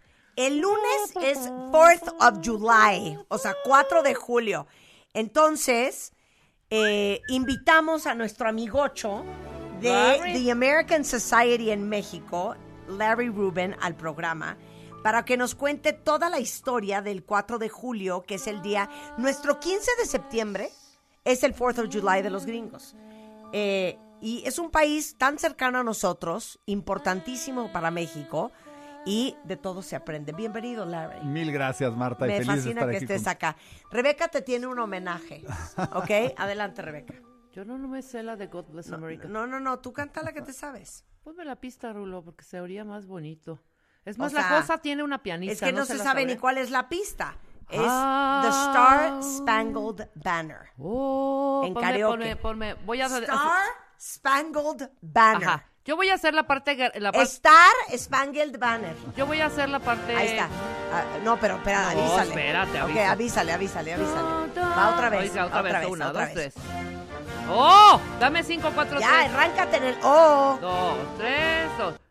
All the way that you see my hello doing after when the stars see you all the people love you as Vas, Marta. Broad stripes, bright stars, through the perilous fight. Or the- Es que nos sacaste una en como sol sostenido, hijo. ¿Qué te pasa? No, pero es, ahora vamos a cantar tú y yo, ¿ok? Y dice así. Oh, say, can you see? Eh, Güey, está muy alta. No, hombre. es que cántala como yo. Oh, say, Oh, say, can- oh, say. can Ya, va. you- Ahí está. Ok. Una, dos, tres.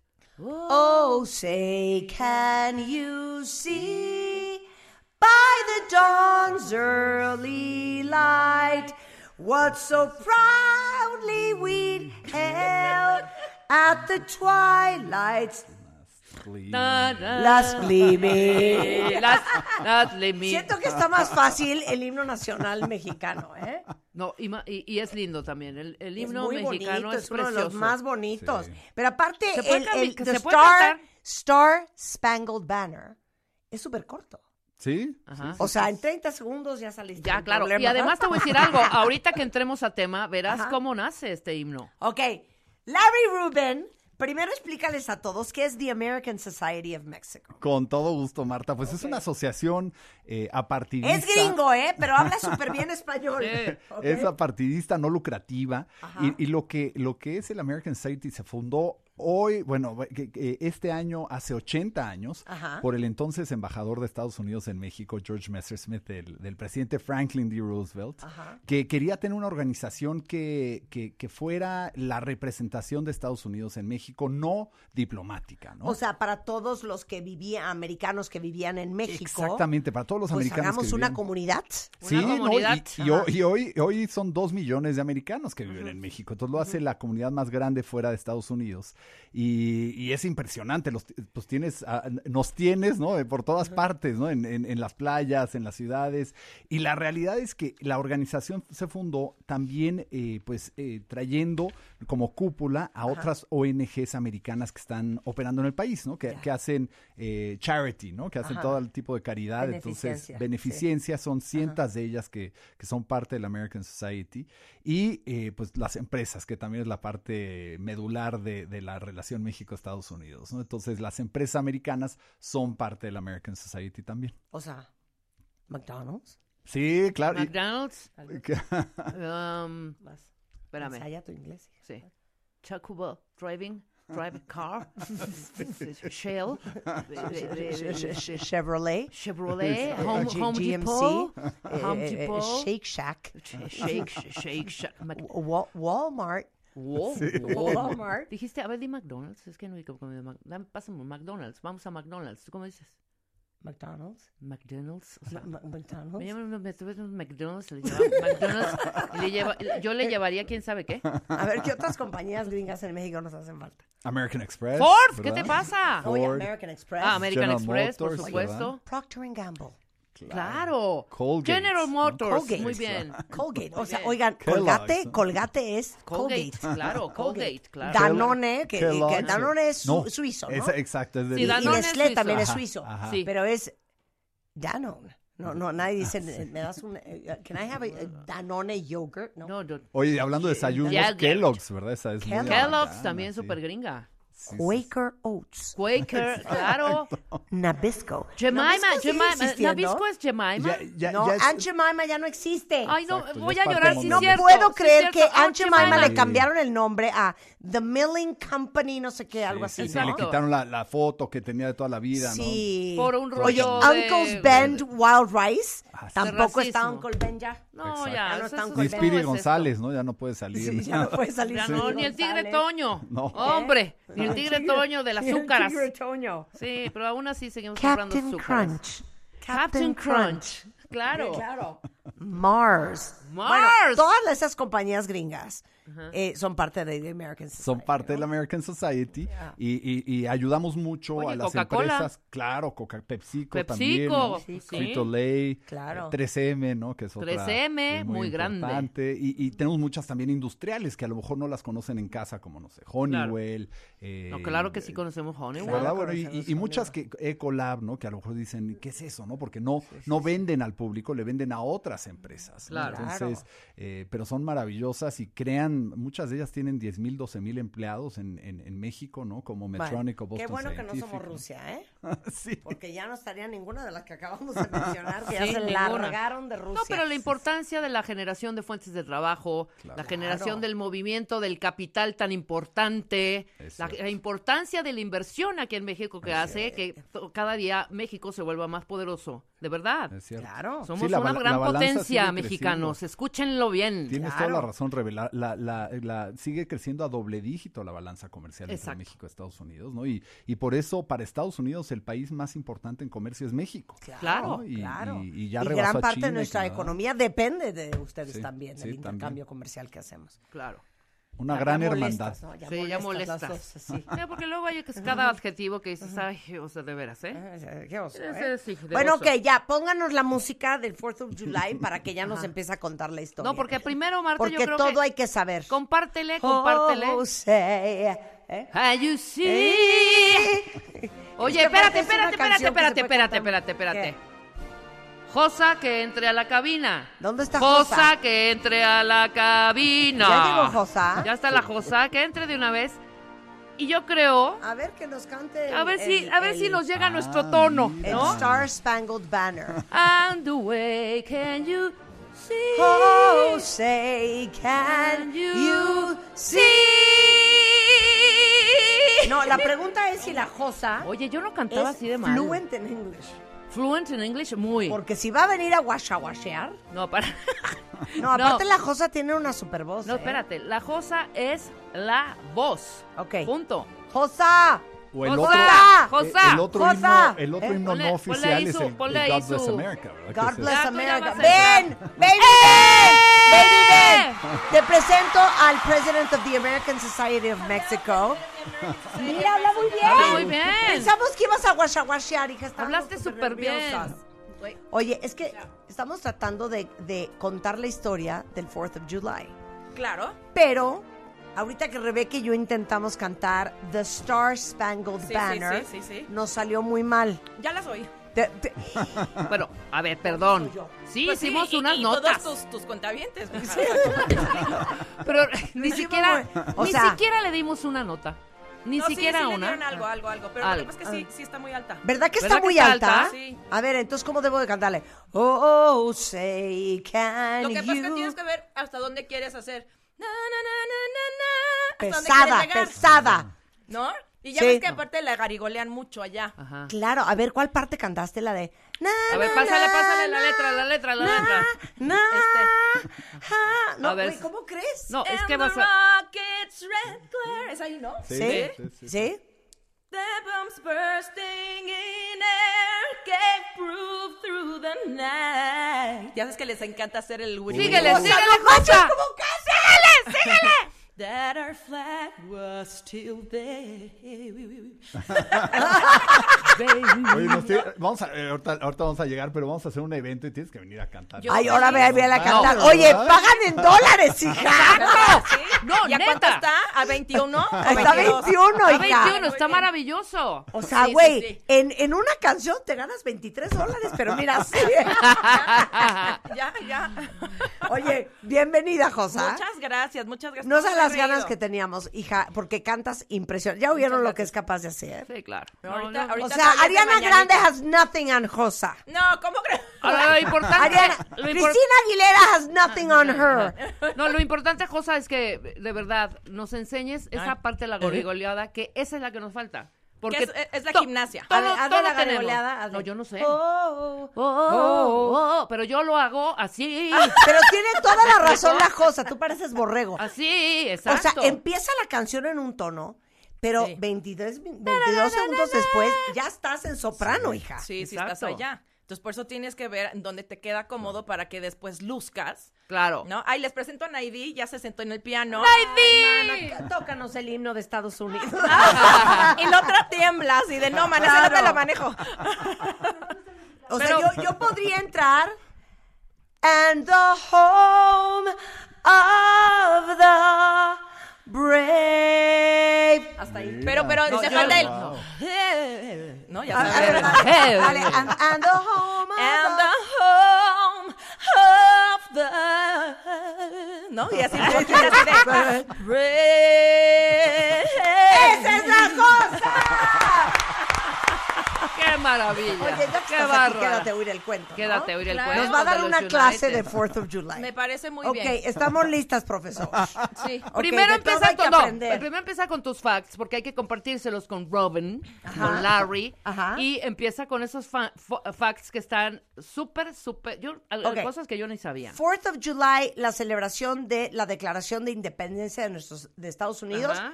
Lo que es nuestro 15 de septiembre. Exacto, Sí, exacto. sí, sí, Entonces totalmente. resulta ser que en 1776... Ajá. Vas, ya, Vas tú, Marta. Claro primero. Y, luego voy a preguntar Ajá. por qué en Estados Unidos celebran el 5 de mayo. Exacto. Sí, exacto. O sea, ¿por qué lo hacen así como, uh, the Mexican celebration, el Pero- 5 de mayo? Ok, nada más quiero decir algo. 4th of July es el número uno en ventas de cerveza de acuerdo con the National Beer Wholesalers Association. Wow. ¿Ok? Se venden ciento, bueno, se consumen 150 millones de hot dogs según el Hot Dog Council. ¿Ok? Y el ganador del Nathan's Famous Contest, que es una marca de hot dogs De hot dogs. super deli, ¿qué Ajá. tal esos hot dogs? Joey Chestnut, que rompió el récord que se tragó en 10 minutos. Hija, oye esto. No. 76 Ay, hot no, dogs. no. Se hacen 16 mil espectáculos de fuegos pirotécnicos en todo el país. Macy's eh, usa más de 75 mil fuegos pirotécnicos. Eventito que les cuesta así sencillo. Así un cualquier 4 de julio, un cualquier 15 de septiembre. 6 millones de dólares. Pues es que cuando hay varo, hay varo. Bueno, hay varo. Es que Ve cuando las hay varo, hay varo. Ve las ganancias de la varo. industria de la pirotecnia. A ver. La industria de la pirotecnia registró en 2020 Ajá. 800, más de 800 millones de Sí. dólares. Está cañón. Es que es el... Pero es la- a que, no, a que no prenden un torito como los de aquí. Ah, no, claro. Exacto, eso- ni eso que, sí ma- que ni no. que manan A jugas ver, que echen una paloma. A ver, que echen una Una paloma. paloma de las de a 100 pesos. Es el festejo donde más barbecues hay, más chela se consume, más fuegos artificiales hay y sobre todo más desfile, más música, más todo. Oye, y yo ahorita les voy a platicar de la historia también de la Estatua de la Libertad, pero a ver, ya arráncate, Levi, ya cállate. Y no- y na- neta. y nada más para Lo añadir- y no ha. Para añadir ahí, eh, en nuestro 4th of July en México, obviamente no pueden faltar los tacos, ¿no? Entonces Sí, vamos sí. a tener Ah. todo eso que dijiste, Marta. tacos. Pero ¿cuándo es la fiesta tacos. aquí en México Es- The American Lo vamos a hacer, lo, eh, tradicionalmente sería el 4, pero aquí se trabaja el lunes sí, el 4, lunes ¿no? 4, Entonces claro. sería, no sería apropiado hacerlo un día que Sí, todos sí, sí. trabajan. Ay, Lo vamos claro a que es Lo vamos a hacer el, apropiado. el Claro. sábado eh, 2 de julio en el. Colegio Americano. ¿Te llegó a ti la No invitación? me ha llegado. Pero yo estoy con el ¿Cómo? calendario porque como sí se firmó el 2, creo. Sí, no sí, se firmó el Se 2. firmó el No, 2. bueno, ya, No, ya el 4 de vine julio, ¿eh? personalmente a invitarlas para que, para que no nos Qué fallen, bárbaro, ¿eh? qué bárbaro. Entonces va a ser el, el sábado en el Colegio Americano. El sábado en el Colegio Americano vamos a tener barbecue, hamburguesas eh, de McDonald's, por cierto, y obviamente tacos tiene que haber, ¿verdad? Porque a todos nos gustan los tacos. Entonces, eh, la idea de, de- de lo que ha venido haciendo el American Society desde su formación hace 80 años es hacer el 4th of July en grande, una feria en donde puedan convivir mexicanos, americanos, personas de todas partes para, pues para celebrar un día festivo que es eh, americano, ¿no? Pero que es el 4th of July. Entonces vamos a tener lucha libre porque este feria, feria. eh, lo interesante de la lucha libre, no sé si ustedes lo conocían, pero la lucha libre lo inició un americano que Ajá. se ponía la máscara para que no vieran que era americano, ¿no? Y por eso surgió en México la, el fenómeno de usar la máscara en, en la lucha libre.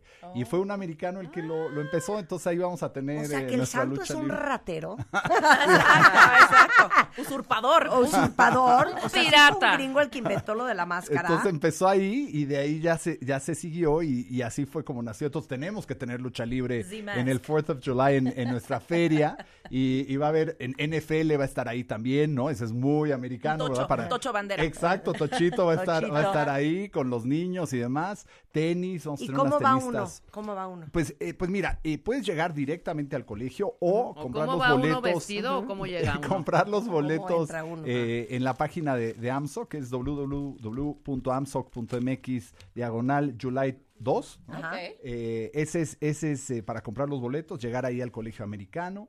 Eh, y la, la verdad es que es para niños, para adultos, va a estar muy divertido.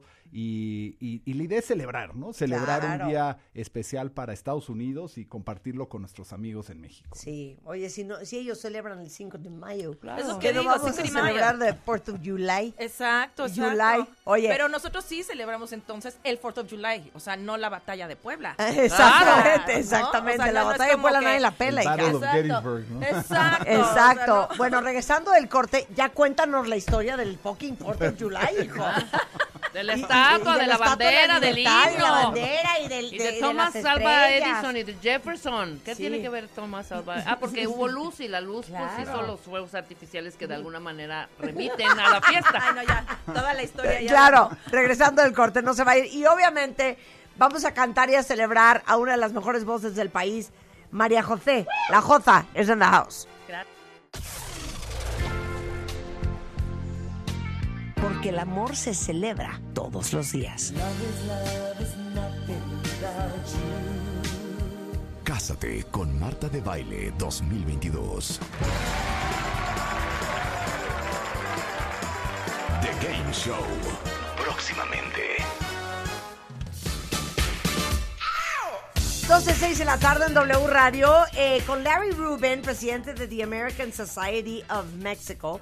Y aparte la Josa con quien vamos a cantar y reír, ya está en la house. Vamos. A ver, cuéntanos de toda la historia del 4th of July, que es el 15 de septiembre de los gringos. ¿Puedes hacer preguntas, Que es Josa? este lunes. No, sí, voy a. Puedes sí voy a hacer preguntas, Josa. Sí, Pues, pues ver, originalmente entonces. eh, la, la independencia se, se pactó el 2 de julio, Ajá. pero, pero pues como era en esos tiempos que, que todo lo tenían que escribir a mano, Ajá. ¿verdad? Y no era, Sí. no era de ponlo en la computadora, eh, eh, terminaron el documento hasta el 4 y fue cuando, cuando ya, ya, ya se promulgó el, el 4 de julio. Pero ha sido interesante porque un par, un par de, más bien tres presidentes han muerto justo el 4 de julio también de Estados Unidos, ¿no? Como que una coincidencia interesante que fue James Moore, fue Thomas, Thomas Jefferson, del que decía Rebe, Ajá. y John Adams. Los, los, Ok, pero entonces la declaración de independencia es en Filadelfia, en Pensilvania. Exacto, que era la capital en ese entonces de las 13 colonias. Pero explícale a todos los cuentavientes, porque ustedes que creen que nada más nosotros sufrimos a manos de los De españoles. quién se independizaron, ¿De quién se independizó Sí, sí, sí. Estados Unidos? Estados Unidos se independizó de Inglaterra, ¿no? Que, que, que en ese tiempo, como, como en México, eh, pues eh, los, los colonizantes, si los podemos llamar así, estaban ya tratando muy mal a, a las colonias. eh, les- y, y parte fue, un, un- el inicio fue porque empezaron a cobrar unos impuesto, ¿no? impuestos en el té, ¿no? Y el té que era tan, tan común como hoy el café, imagínate que de repente eh, el gobierno dice, vamos a ponerle un 150% al, eh, de impuesto al café, pues sería, sería un tema enorme, ¿no? Y eso pasó entonces, entonces en Boston empezaron a tirar, eh, llegó un ca- carga- cargamento de, de Inglaterra, lo tiraron al, al, al mar, ¿no? Y, y- y eso desató eh, un descontento enorme porque los ingleses entraron con toda la fuerza y ahí fue donde empezó pues George Washington, ¿no? El primer presidente de Estados Unidos, pero era militar.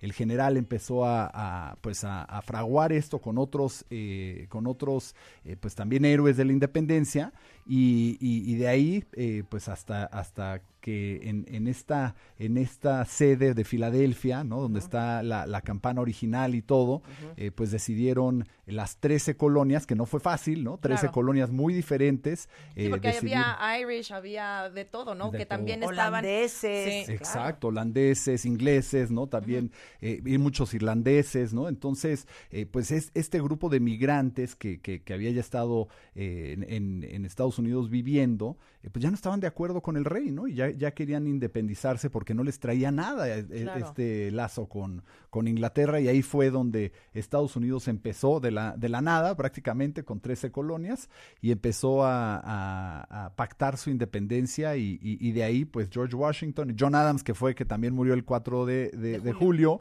eh, fue el segundo presidente y el primer vicepresidente, ¿no? Y- O sea, las colonias eran Virginia, Massachusetts, Rhode Island, Connecticut, New Hampshire, New York, New Jersey, Pennsylvania, Delaware, Maryland, North Carolina, South Carolina y Georgia.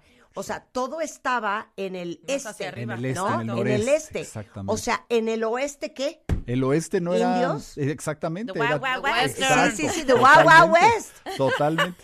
Y, y, y de ahí, pues Estados Unidos empezó a, a crecer, ¿no? Y, y hacerse una, la nación que es el día de hoy. Pero en realidad, en 1776, esto era Estados Unidos. Estas 13 colonias que dices, Marta, eran las, las 13 colonias originales. Y de por sí fue muy difícil ponerse de acuerdo.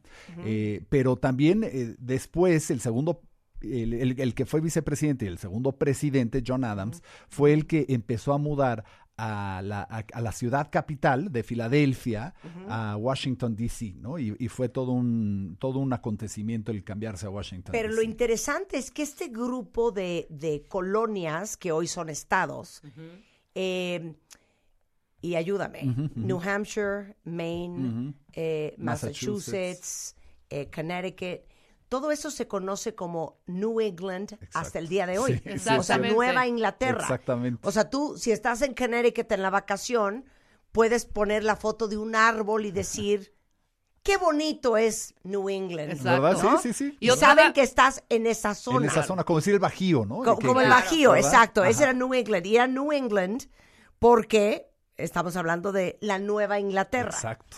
Pero también, y un día deberíamos de traer a alguien que nos cuente la historia de Nueva York. Exacto. Porque York es un lugar Claro. en Inglaterra, En Inglaterra. y esto es Nueva York. Exactamente. O sea, de New York. Y, y hay muchos, muchos lugares en Estados Unidos así, ¿no? Eh, eh, y, y particularmente Estados Unidos lo que ha hecho es adoptado nombres de diferentes partes del mundo, ¿no? Eh, Por eso el estado, eh, hay, hay ciudades que se llaman Mexico, Missouri, ¿no? Y, y- y demás. Y, y la realidad es que Estados Unidos, como bien decía eh, Josefa, es, es, es una- un complejo de, de- de- de nacionalidades, ¿no? Sí, Son, sí. Es una nación de migrantes que, es. que han hecho de, esta, de este territorio pues lo que es hoy en día. Claro, y curiosamente en New England, Ajá. el 4 de julio, Ajá. no comen barbecue, no Sí. hacen ho- no hacen parrilladas ni nada de eso, comen salmón. Ese es el platillo como que predomina en los 4th of July. Qué de ese, importante, de ese ¿no? New England. Ahora, son Thomas Jefferson representando a Virginia, Ajá. John Adams representando a Massachusetts, me encanta decir Massachusetts. Massachusetts, Roger Sherman, Connecticut, Benjamin Franklin, Pensilvania, y Robert Livingston de Nueva York. Esas son las cinco personas que redactan la declaración formal de este de Independencia. independencia. ¿no? Exactamente. Thomas ¿Vamos bien? Jefferson era el, eh, Thomas Jefferson era el, el- el erudito porque escribía de una forma increíble, ¿no? Y, y él fue el que redactó todas estas frases cuando las lees que son que te pone la piel chinita, ¿no? Eh, y, y de Que ahí ya no pues, se escribe así. que ya no se Ya escribe nadie así. escribe así. Y, y ese era Thomas Jefferson, que fue también presidente de Estados Unidos después, eh, pero con la guía de, de un Benjamin Franklin que había sido embajador en Francia por muchos años, ¿no? Un- una persona de mundo en ese Claro. momento, eh, le pudo imprimir también un sello muy global a, a la Declaración de Independencia y, y- y- y, pues eh, un grupo muy interesante el poder eh, llevar a cabo pues un, un documento que hasta hoy se conoce a profundidad. ¿no? Claro. Ahora, Perdón, Habían, me espérame, vale. espérame, habían dos banderas. Bueno, A se ver. convierte en el momento de la independencia. Esto es una pregunta para ti, Larry.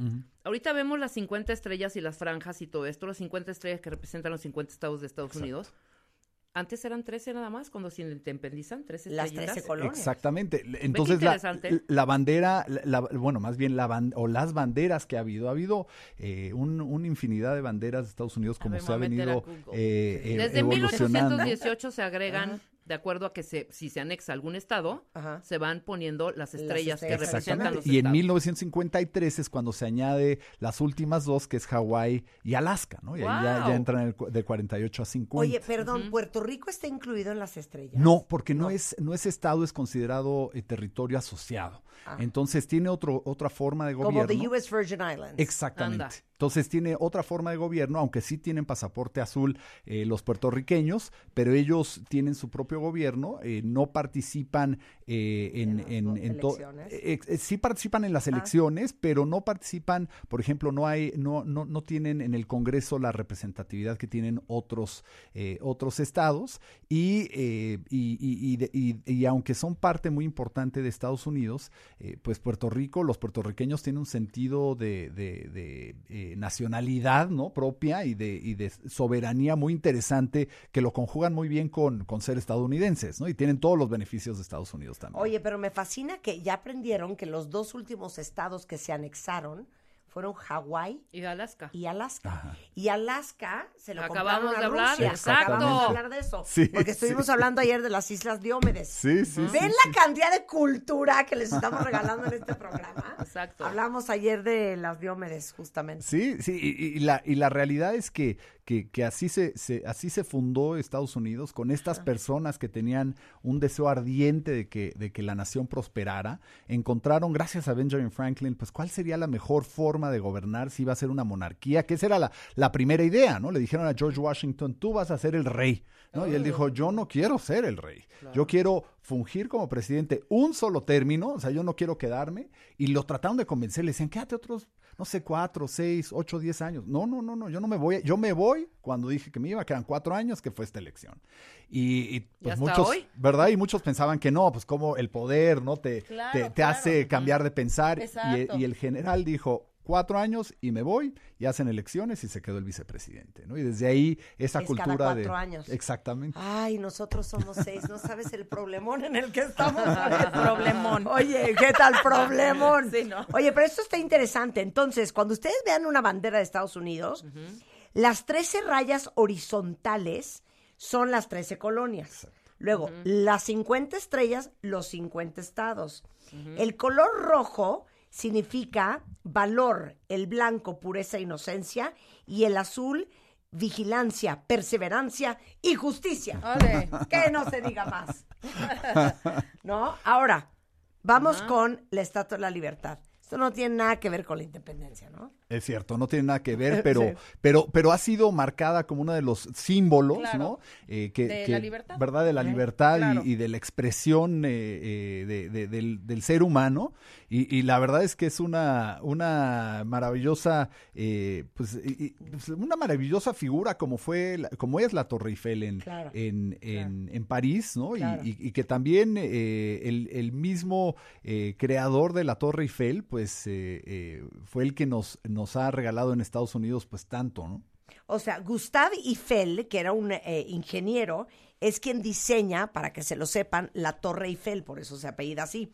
Y entonces agarran al escultor francés Frédéric Bartholdi y dicen, ¿saben qué? Vamos a hacerle una estatua a Estados Unidos para, cum- eh, para conmemorar los 100 años de la independencia. Y esto fue 1876. La Estatua de la Libertad mide 93 metros, pesa 225 toneladas, está cubierta de una capa de cobre, inicialmente era café, y el verde, o sea, cuando la regalaron era café. Sí, claro. Y de repente los gringos, ¿ahora por qué se puso verde? Pues por la erosión. eh, y es Y por la erosión, todo, ¿no? exactamente. Entonces, en la mano derecha trae una antorcha cubierta en láminas de oro de 24 quilates. En la mano izquierda, las tablas que representan justamente lo que estamos hablando hoy, que es la Declaración de Independencia. Y tiene escrita la fecha del 4 de julio en esa tabla de 1776. Y el gobierno francés le regala la Estatua de 100 la Libertad de. Estados Unidos para conmemorar 100 años de su declaración de independencia. Exactamente, porque gracias a Francia, y hay que decirlo, gracias a Francia Estados Unidos se pudo hacer independiente, ¿Por porque qué? sin el apoyo de, de ese entonces, pues de, de- del emperador y de las fuerzas francesas, que era una potencia mundial, eh, pudo ser contrapeso para Inglaterra, ¿no? Y ahí fue Claro. donde, don- por eso tanto cariño tienen los, los estadounidenses a, a Francia, porque pues gracias a ellos, eh, gracias a los franceses es un país independiente, ¿no? Hay Y- que hacer un montón con Ucrania, ¿no? Para, para hay- que hacer. hija, no, qué- qué hay- cosa tenemos más que. A ver. Sí. Qué cosa más triste. ¿Ves, ves ese, ves ese monumento que es pues, es icónico, donde están los soldados izando esta bandera cuando la batalla aquella contra los ingleses y que izan la bandera? Pues fíjate que un abogado norteamericano ve esa escena.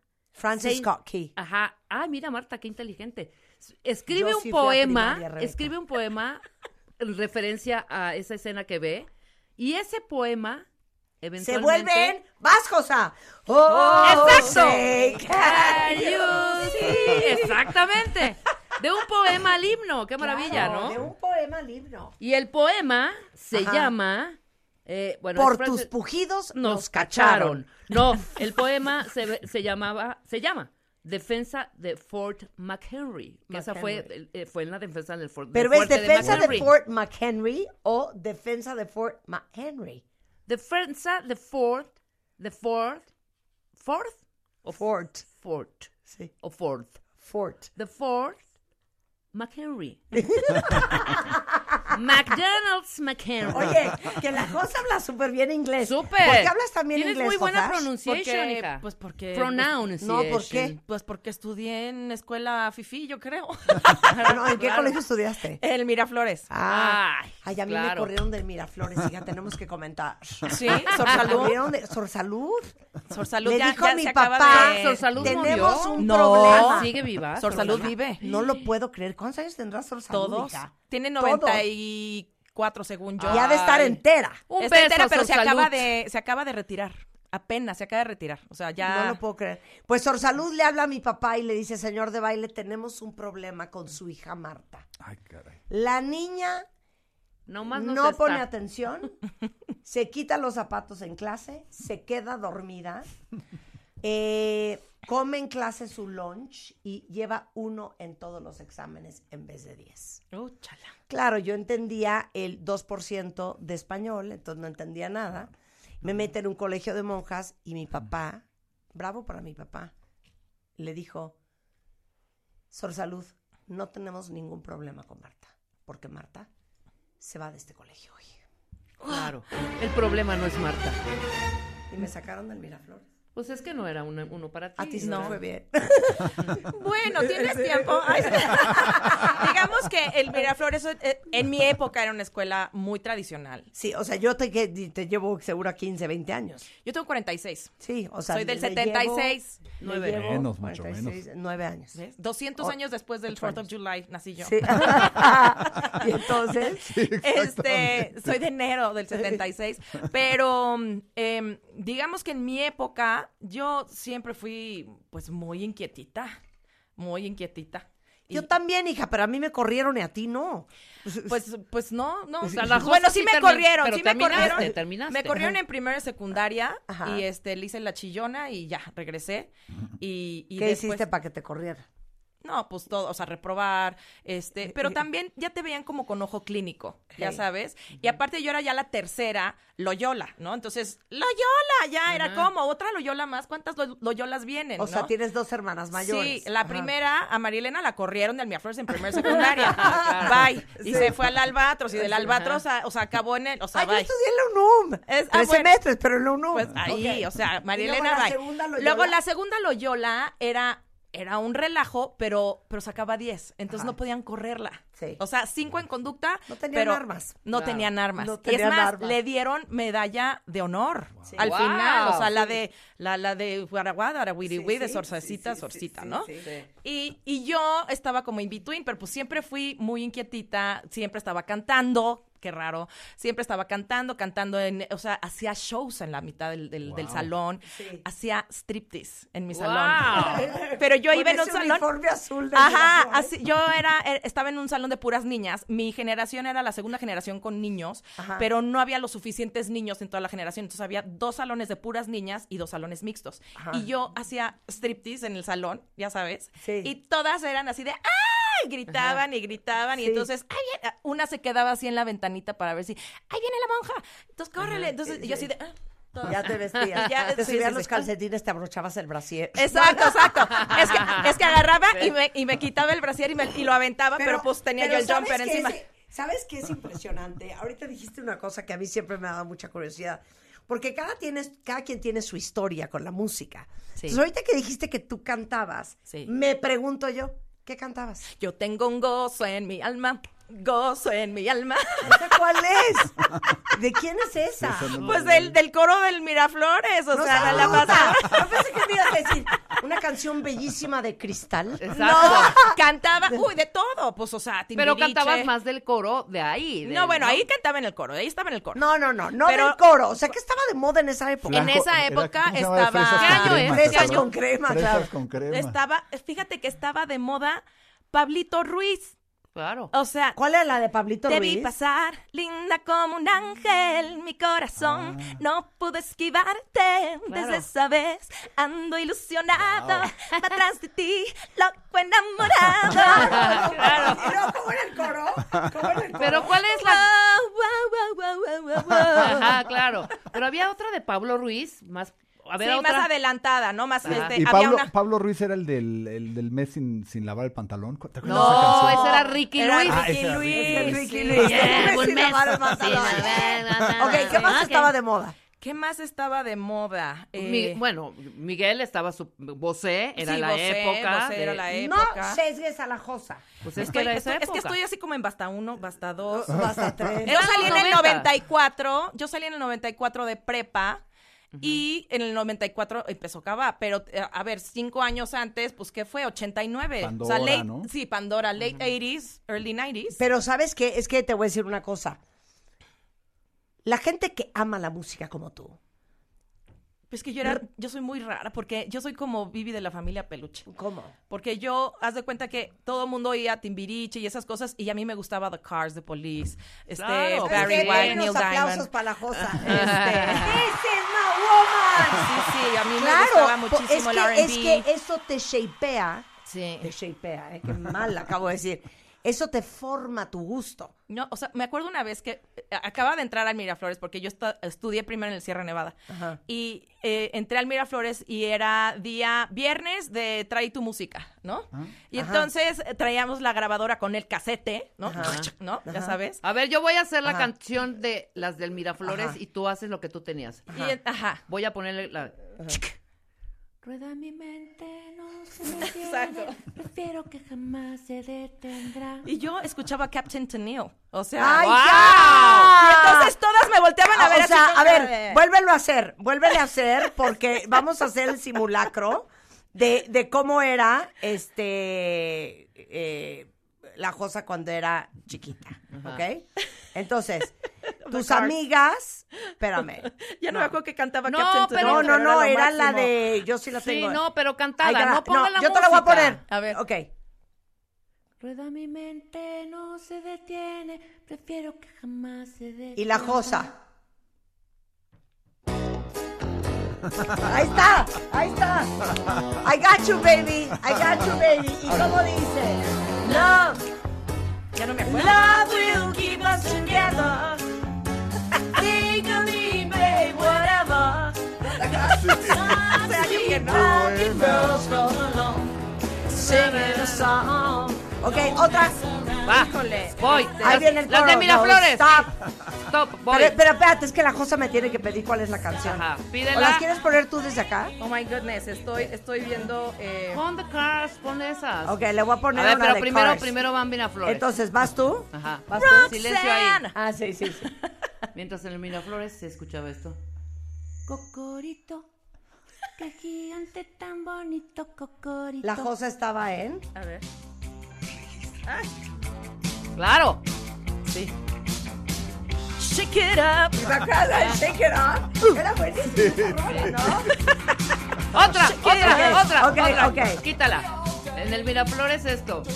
Ok, en el, mira- en el, es En que el- no sé qué está, re- qué está retroalimentando. Tú- ¿Son mis tú- audífonos? Son tus audífonos. Ok. En el Miraflores. Cuéntame, ¿quién hay en tu cabeza? Cu, cu, cu, Y mientras tanto, la Josa... ¿Quién en tu Ajá. corazón? A ver. Ándale, Wow, estoy claro. en la misma. Ahí estaba, ahí estaba, Exacto. Roxanne. ahí estaba. Mira, Roxanne. Exacto. ¡Qué joya! Oye, es que eso te forma. Y Boys Pero to ¿de Men, dónde, y- dónde inventaste oír esa música? Pues mis papás. Claro. Mis ¿Qué edad papás, claro. papás? Mi 60 papá, no, no, no. Mi papá tiene 70. Como tú, Marta, ahorita dice, ¿no? Pues como ¿Tres? tú, Marta. Sí, como Son tú, Marta. 47, 47 y 49. Son del 47 al 49. Claro. Oye, pero por tus papás. Claro. Sí, por mis papás. Por mis papás. Aparte, mi mamá bailarina de flamenco toda la vida. Entonces yo también crecí escuchando flamenco. Y lo primero que hice antes de cantar algo pop fue hacer cantejondo. ¡Wow! Rebeca lo hace muy bien. No, hazle. Pero después del No, corte. pero hazle rápido. No, pues este, Dios mío. Vas. Josa, con todo el respeto, o sea, de verdad yo es de ya. el rey. Sí. No, no, olé, no, no, no, hija. O sea, el canto, el canto hondo No, tiene. la de mis hijos. No, la de mis hijos. el canto hondo de verdad, bueno, que No viene de las raíces árabes, por supuesto, tiene ese feeling tan cabronamente Sí, especial. Pero tienes güey. que garigolear. Hijo. Mis hijos. Hazlo, por favor. Yo cantaba una que mi papá, mi mamá me ponía todo el tiempo. Y tu mirada se me clava en los ojos como una espada. Se me clava en los ojos como una espada. Ah, que no cantaba la cosa. Vamos a cantar regresando. Si lo dijo Larry, Lola. Larry, muchas gracias. A ver, todos invitados el sábado al 4th of July. Pero que eh, Larry de- se quede a cantar. ¿no? Exacto, de Exacto. The Voy a American aprender. Society. Voy a aprender. Es AMSOCMX, American Society of Mexico. Eh, tanto en Instagram como en Facebook como en Twitter, invitados en el Colegio Americano es la fiesta. Es la fiesta, invitadísimos. Boletos va a en la entrada. Exacto, son muy baratos de 250 pesos. Van a estar todas las ONGs americanas también ahí representadas. Eso, entonces, qué bonito. Todo el Pero trabajo te social. puedes quedar a cantar, ¿eh? Oigan, Gracias. María José viene a presentar su gira Reconexión del disco Conexión del 2019. Eh, y este disco se eh, publicó en redes sociales y en plataformas digitales el 13 de mayo. El video Me Quedo Aquí Abajo, Es el primer nuevo. sencillo de su nuevo disco, va a estar disponible ya próximamente. Y bueno, ya vieron ustedes, no se los inventé yo, que esta vieja canta como pocas. Al regresar le vamos a hacer su homenaje en vida, no se vayan. Porque el amor se celebra todos los días. Cásate con Marta de Baile 2022. The Game Show. Próximamente. Duelo a muerte. Con Marta de Baile, Rebeca Mangas y La Josa.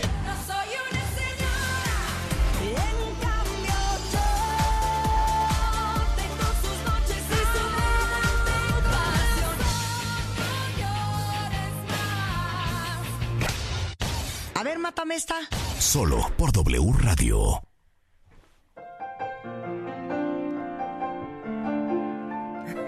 Ahí voy a entrar luego, luego, hermana. Ahí va. Llueve y esta noche en la ciudad. Ya no puedo más, quiero escapar. No dejo de pensarte siempre y la verdad. Este es de las viejitas. Sé que llegó el momento de cambiar. ¿Te la sabes, Rebe? De salir a buscarte y decirte que me equivoqué. Que pedirte más tiempo por error estupidez. Va. Que no quise perderte, dejarte solo, escúchame. Sé pedirte más tiempo, fue un error y fue una estupidez. Y no sé estar un día sin ti, solo tengo ganas de salir, de salir a buscarte y decirte que me equivoqué. Perdóname.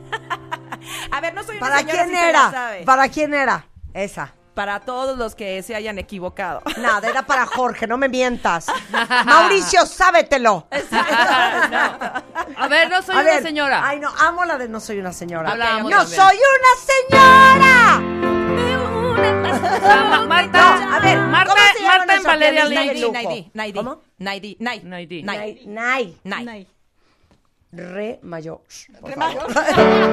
A ver, ¿cuál es tu tono? Oigan, estamos en Instagram Live. No, el tono de Váyanse María a José, Instagram olvídalo. Live si quieren Sí, ver el tono lo guapa está que está No, la no, Jota. no, hija. A ver, No, no, no, soy, no. no soy, no, no. Sígueme ahí. No soy, no Ya no la es habías cierto. entrado. Ya, entrale a No soy una señora.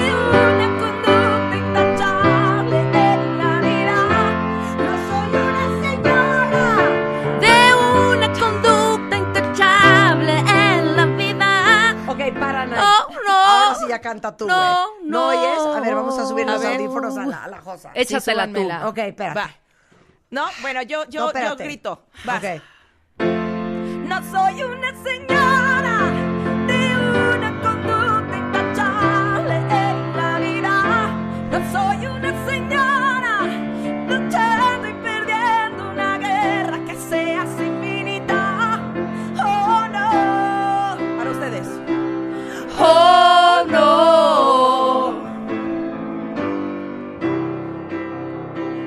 coro, el, el- el- el coro o quieren lo, lo demás está más abajo.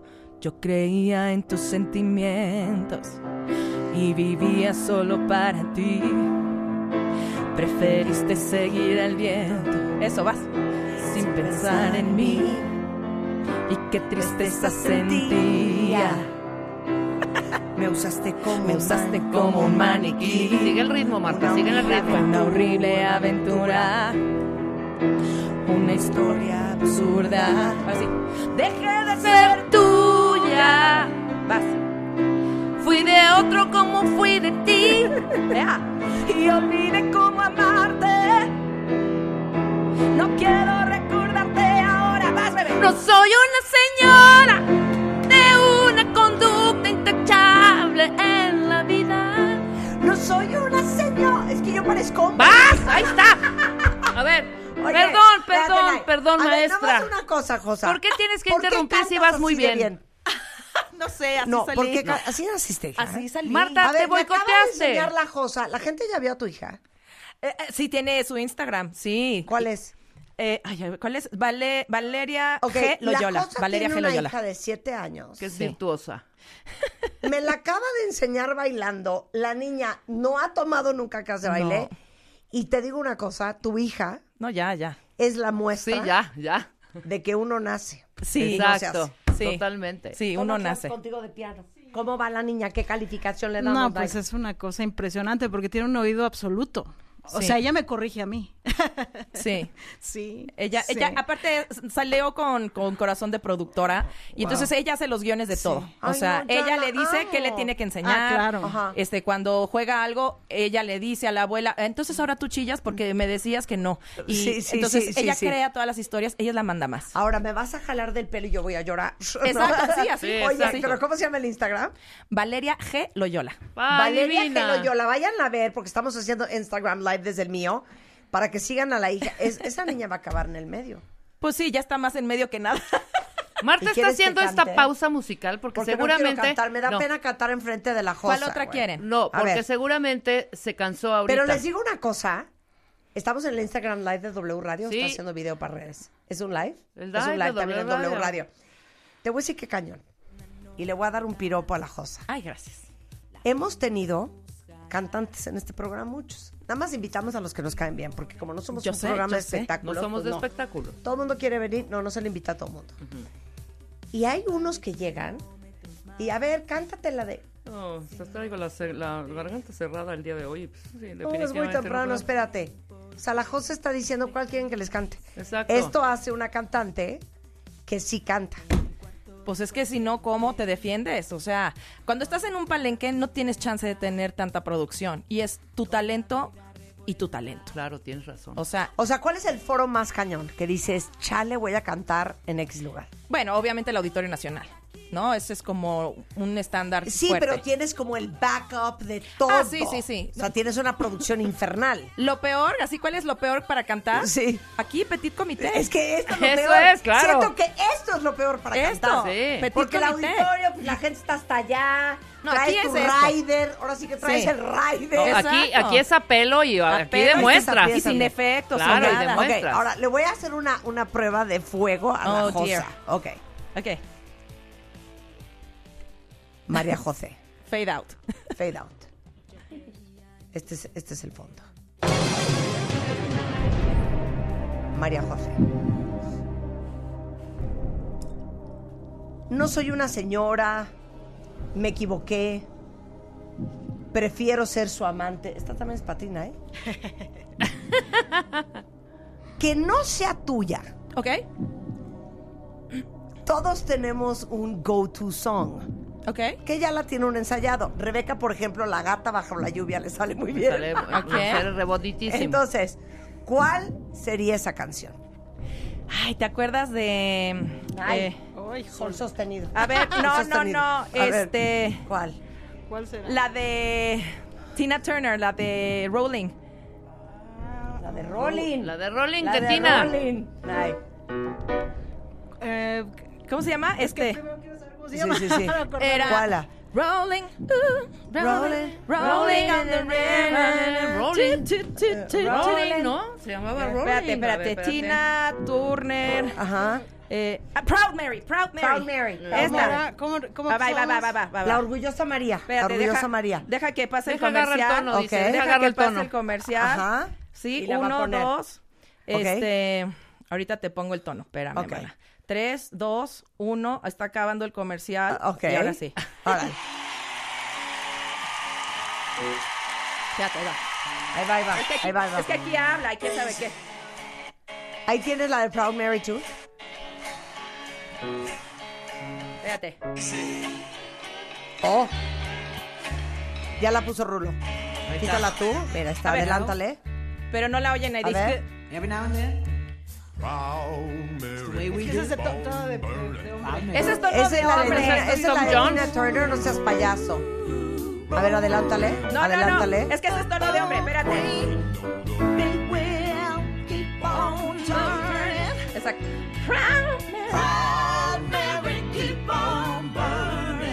Esa. Rolling, rolling, rolling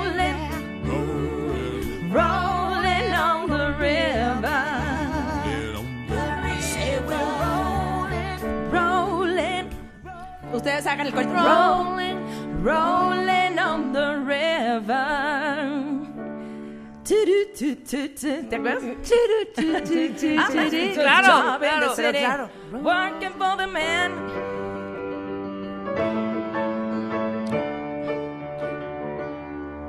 I left a good job in the city, no? Working for the man every night and day. And I never lost one minute of sleeping. I was worried about the things that might have been. Big, big, keep on turning. Proud Mary, keep on burning. Es que está baja ahí. Rolling, rolling, rolling, rolling, la de... Oye, siento que escogiste la más difícil de No, todas. es que se la hacíamos, difícil. pero está en otro tono. Sí, pero sí, hombre, nosotros seré la Sí, gata bajo la sí. lluvia. Seré la gata bajo Ah, la no, no. lluvia. ¿Cuál era la que seguía de esa? La de Amy Winehouse, ¿te acuerdas? Wow. ¿Cuál? La de Era- Tears Dry, Dry on Their Own. La de Valerie. No, no, no, la de La la de, de- la que la, la borracha. La ¿Cuál es borracha, ahora sí la borracha de la borracha. La de, ¿Cómo se llama? Ah, la de Black Rehab. is Black. Rehab. Rehab. Rehab, rehab, que es este um, They try to Esa- make me ese go do me- to menor, rehab and I say no, no, no. Yes, I've been black, but when I come back, you're no, no, no. I ain't got the time, but if my daddy thinks I'm fine, they, they try to make me go to rehab, and I say no, no, no. Jump. No, I ain't, Corte A, ¿se murió? Se Corte murió, A, sí. se Se murió. murió por no ir a rehab. Oye, a ver, ahora cuéntanos todo de la gira Reconexión para todos los que aman a la Josa. Ya va con todo en la gira y es el disco Conexión, pero es del 19. Es que ahí te va. Eh, el disco Conexión salió en el 2019. En el 2020, pues empieza la, la- la gira y llega la pandemia. Entonces se corta la gira a- Sí. a- apenas empezada. Y cuando reiniciamos el año pasado, en mayo del año pasado, pues realmente dimos arranque a la gira de conexión y por eso le pusimos reconexión. Claro. Y este, y llevamos un año, justamente, un año haciendo gira de conexión. Eh, pues Seis sold outs en el Auditorio Nacional. Ahorita en es que este la año. gente te ama, hija. En este año seis, seis auditores sold out. Ahorita me voy por Te mi cuarto en, en Guadalajara. Ajá. Este, ya regresé a Torreón, ya regresé a Monterrey, ya regresé a Morelia, ya regresé a varias ciudades que, que eh, pues que se han quedado sin boletos porque ha sido muy afortunada mi, mi- mi visita en cada ciudad.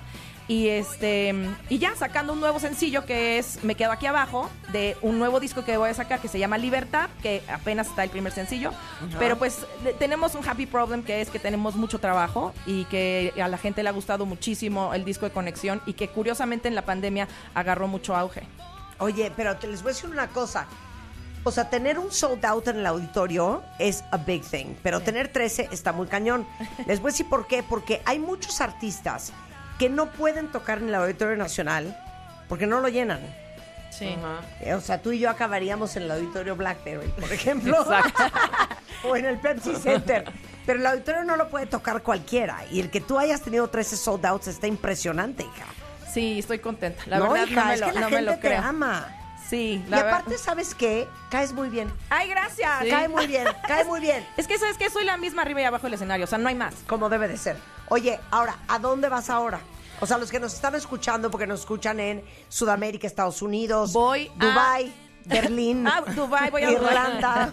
Voy a, a Mazatlán este fin de semana, luego voy a, hacemos dos Guadalajaras, Ajá. Silao, este, bueno, voy a estar en la República, y luego Ajá. en septiembre, octubre y noviembre me voy a Estados Unidos con Lupita D'Alessio, hacemos ¡Ay, una gira fregón! juntas. ¿Qué? Sí, sí, sí. ¿Qué? Sí. ¿Y eso cómo sucedió? Pues así, así de, oye, ¿quieres? Sí, vamos.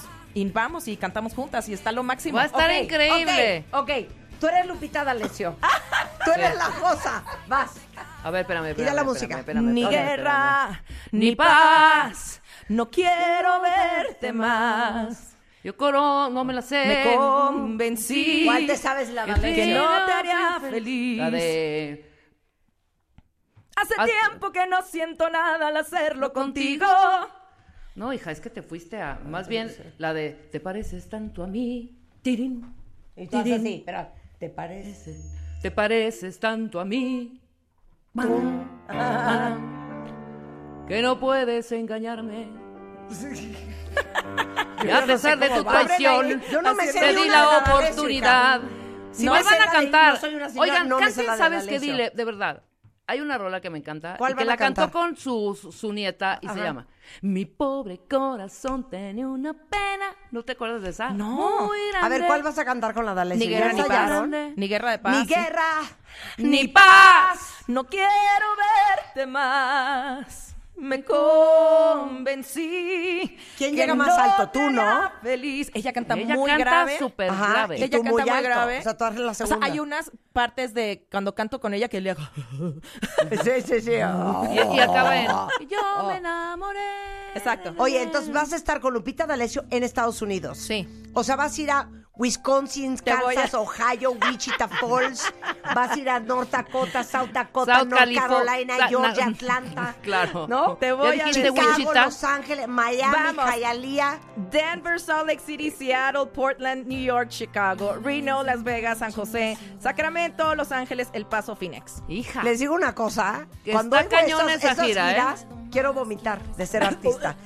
O sea, hija, ¿de qué me estás hablando? O sea, es una Pero tras esas otra. son 12 fechas. Nosotros hacemos 10 en un mes y estos son en 3 meses. Ah, ok. O sea, A van mí a me ir- dicen que yo el No. viernes me tengo que ir a Culiacán Y el luego de sábado ahí, a Puerto conexión Vallarta a Guadalajara. Y tra- tráiganme una ambulancia. Mira, O sea, el jueves estuvimos Palenque, Monterrey. Viernes, Puebla. Sábado, Pachuca. Y domingo, Ciudad Juárez. ¡Wow! No lo puedo Dormimos creer. dos horas. Sí, nada. Y al aeropuerto. Les digo una Y cosa. aquí está la Josa en vivo, ¿cómo no? Juventud, divino tesoro, te vas para no volver. María José, eres un Chin, encanto, chin. estás Gracias, guapísima. muchas gracias. Tú muy bien, sigue triunfando. Gracias. Naidi, ¿estás lista? La Venga. Jota, ¿estás lista? Sí. Te voy a Cierren lindo. presentar, espérate, no, te voy a presentar.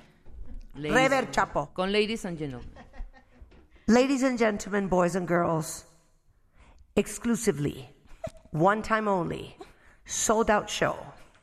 From Mexico to the world, at the Madison Square Garden, this is La Josa. Es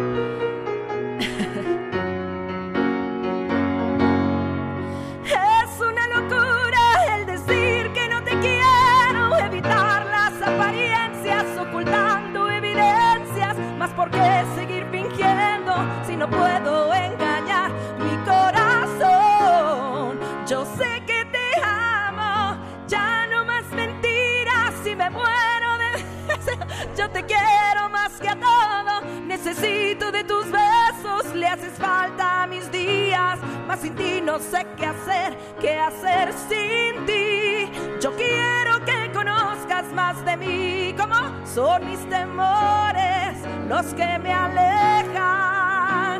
Lo cierto es que te quiero más que a mí. Son mis temores los que me alejan. Lo cierto es que te quiero más que a mí.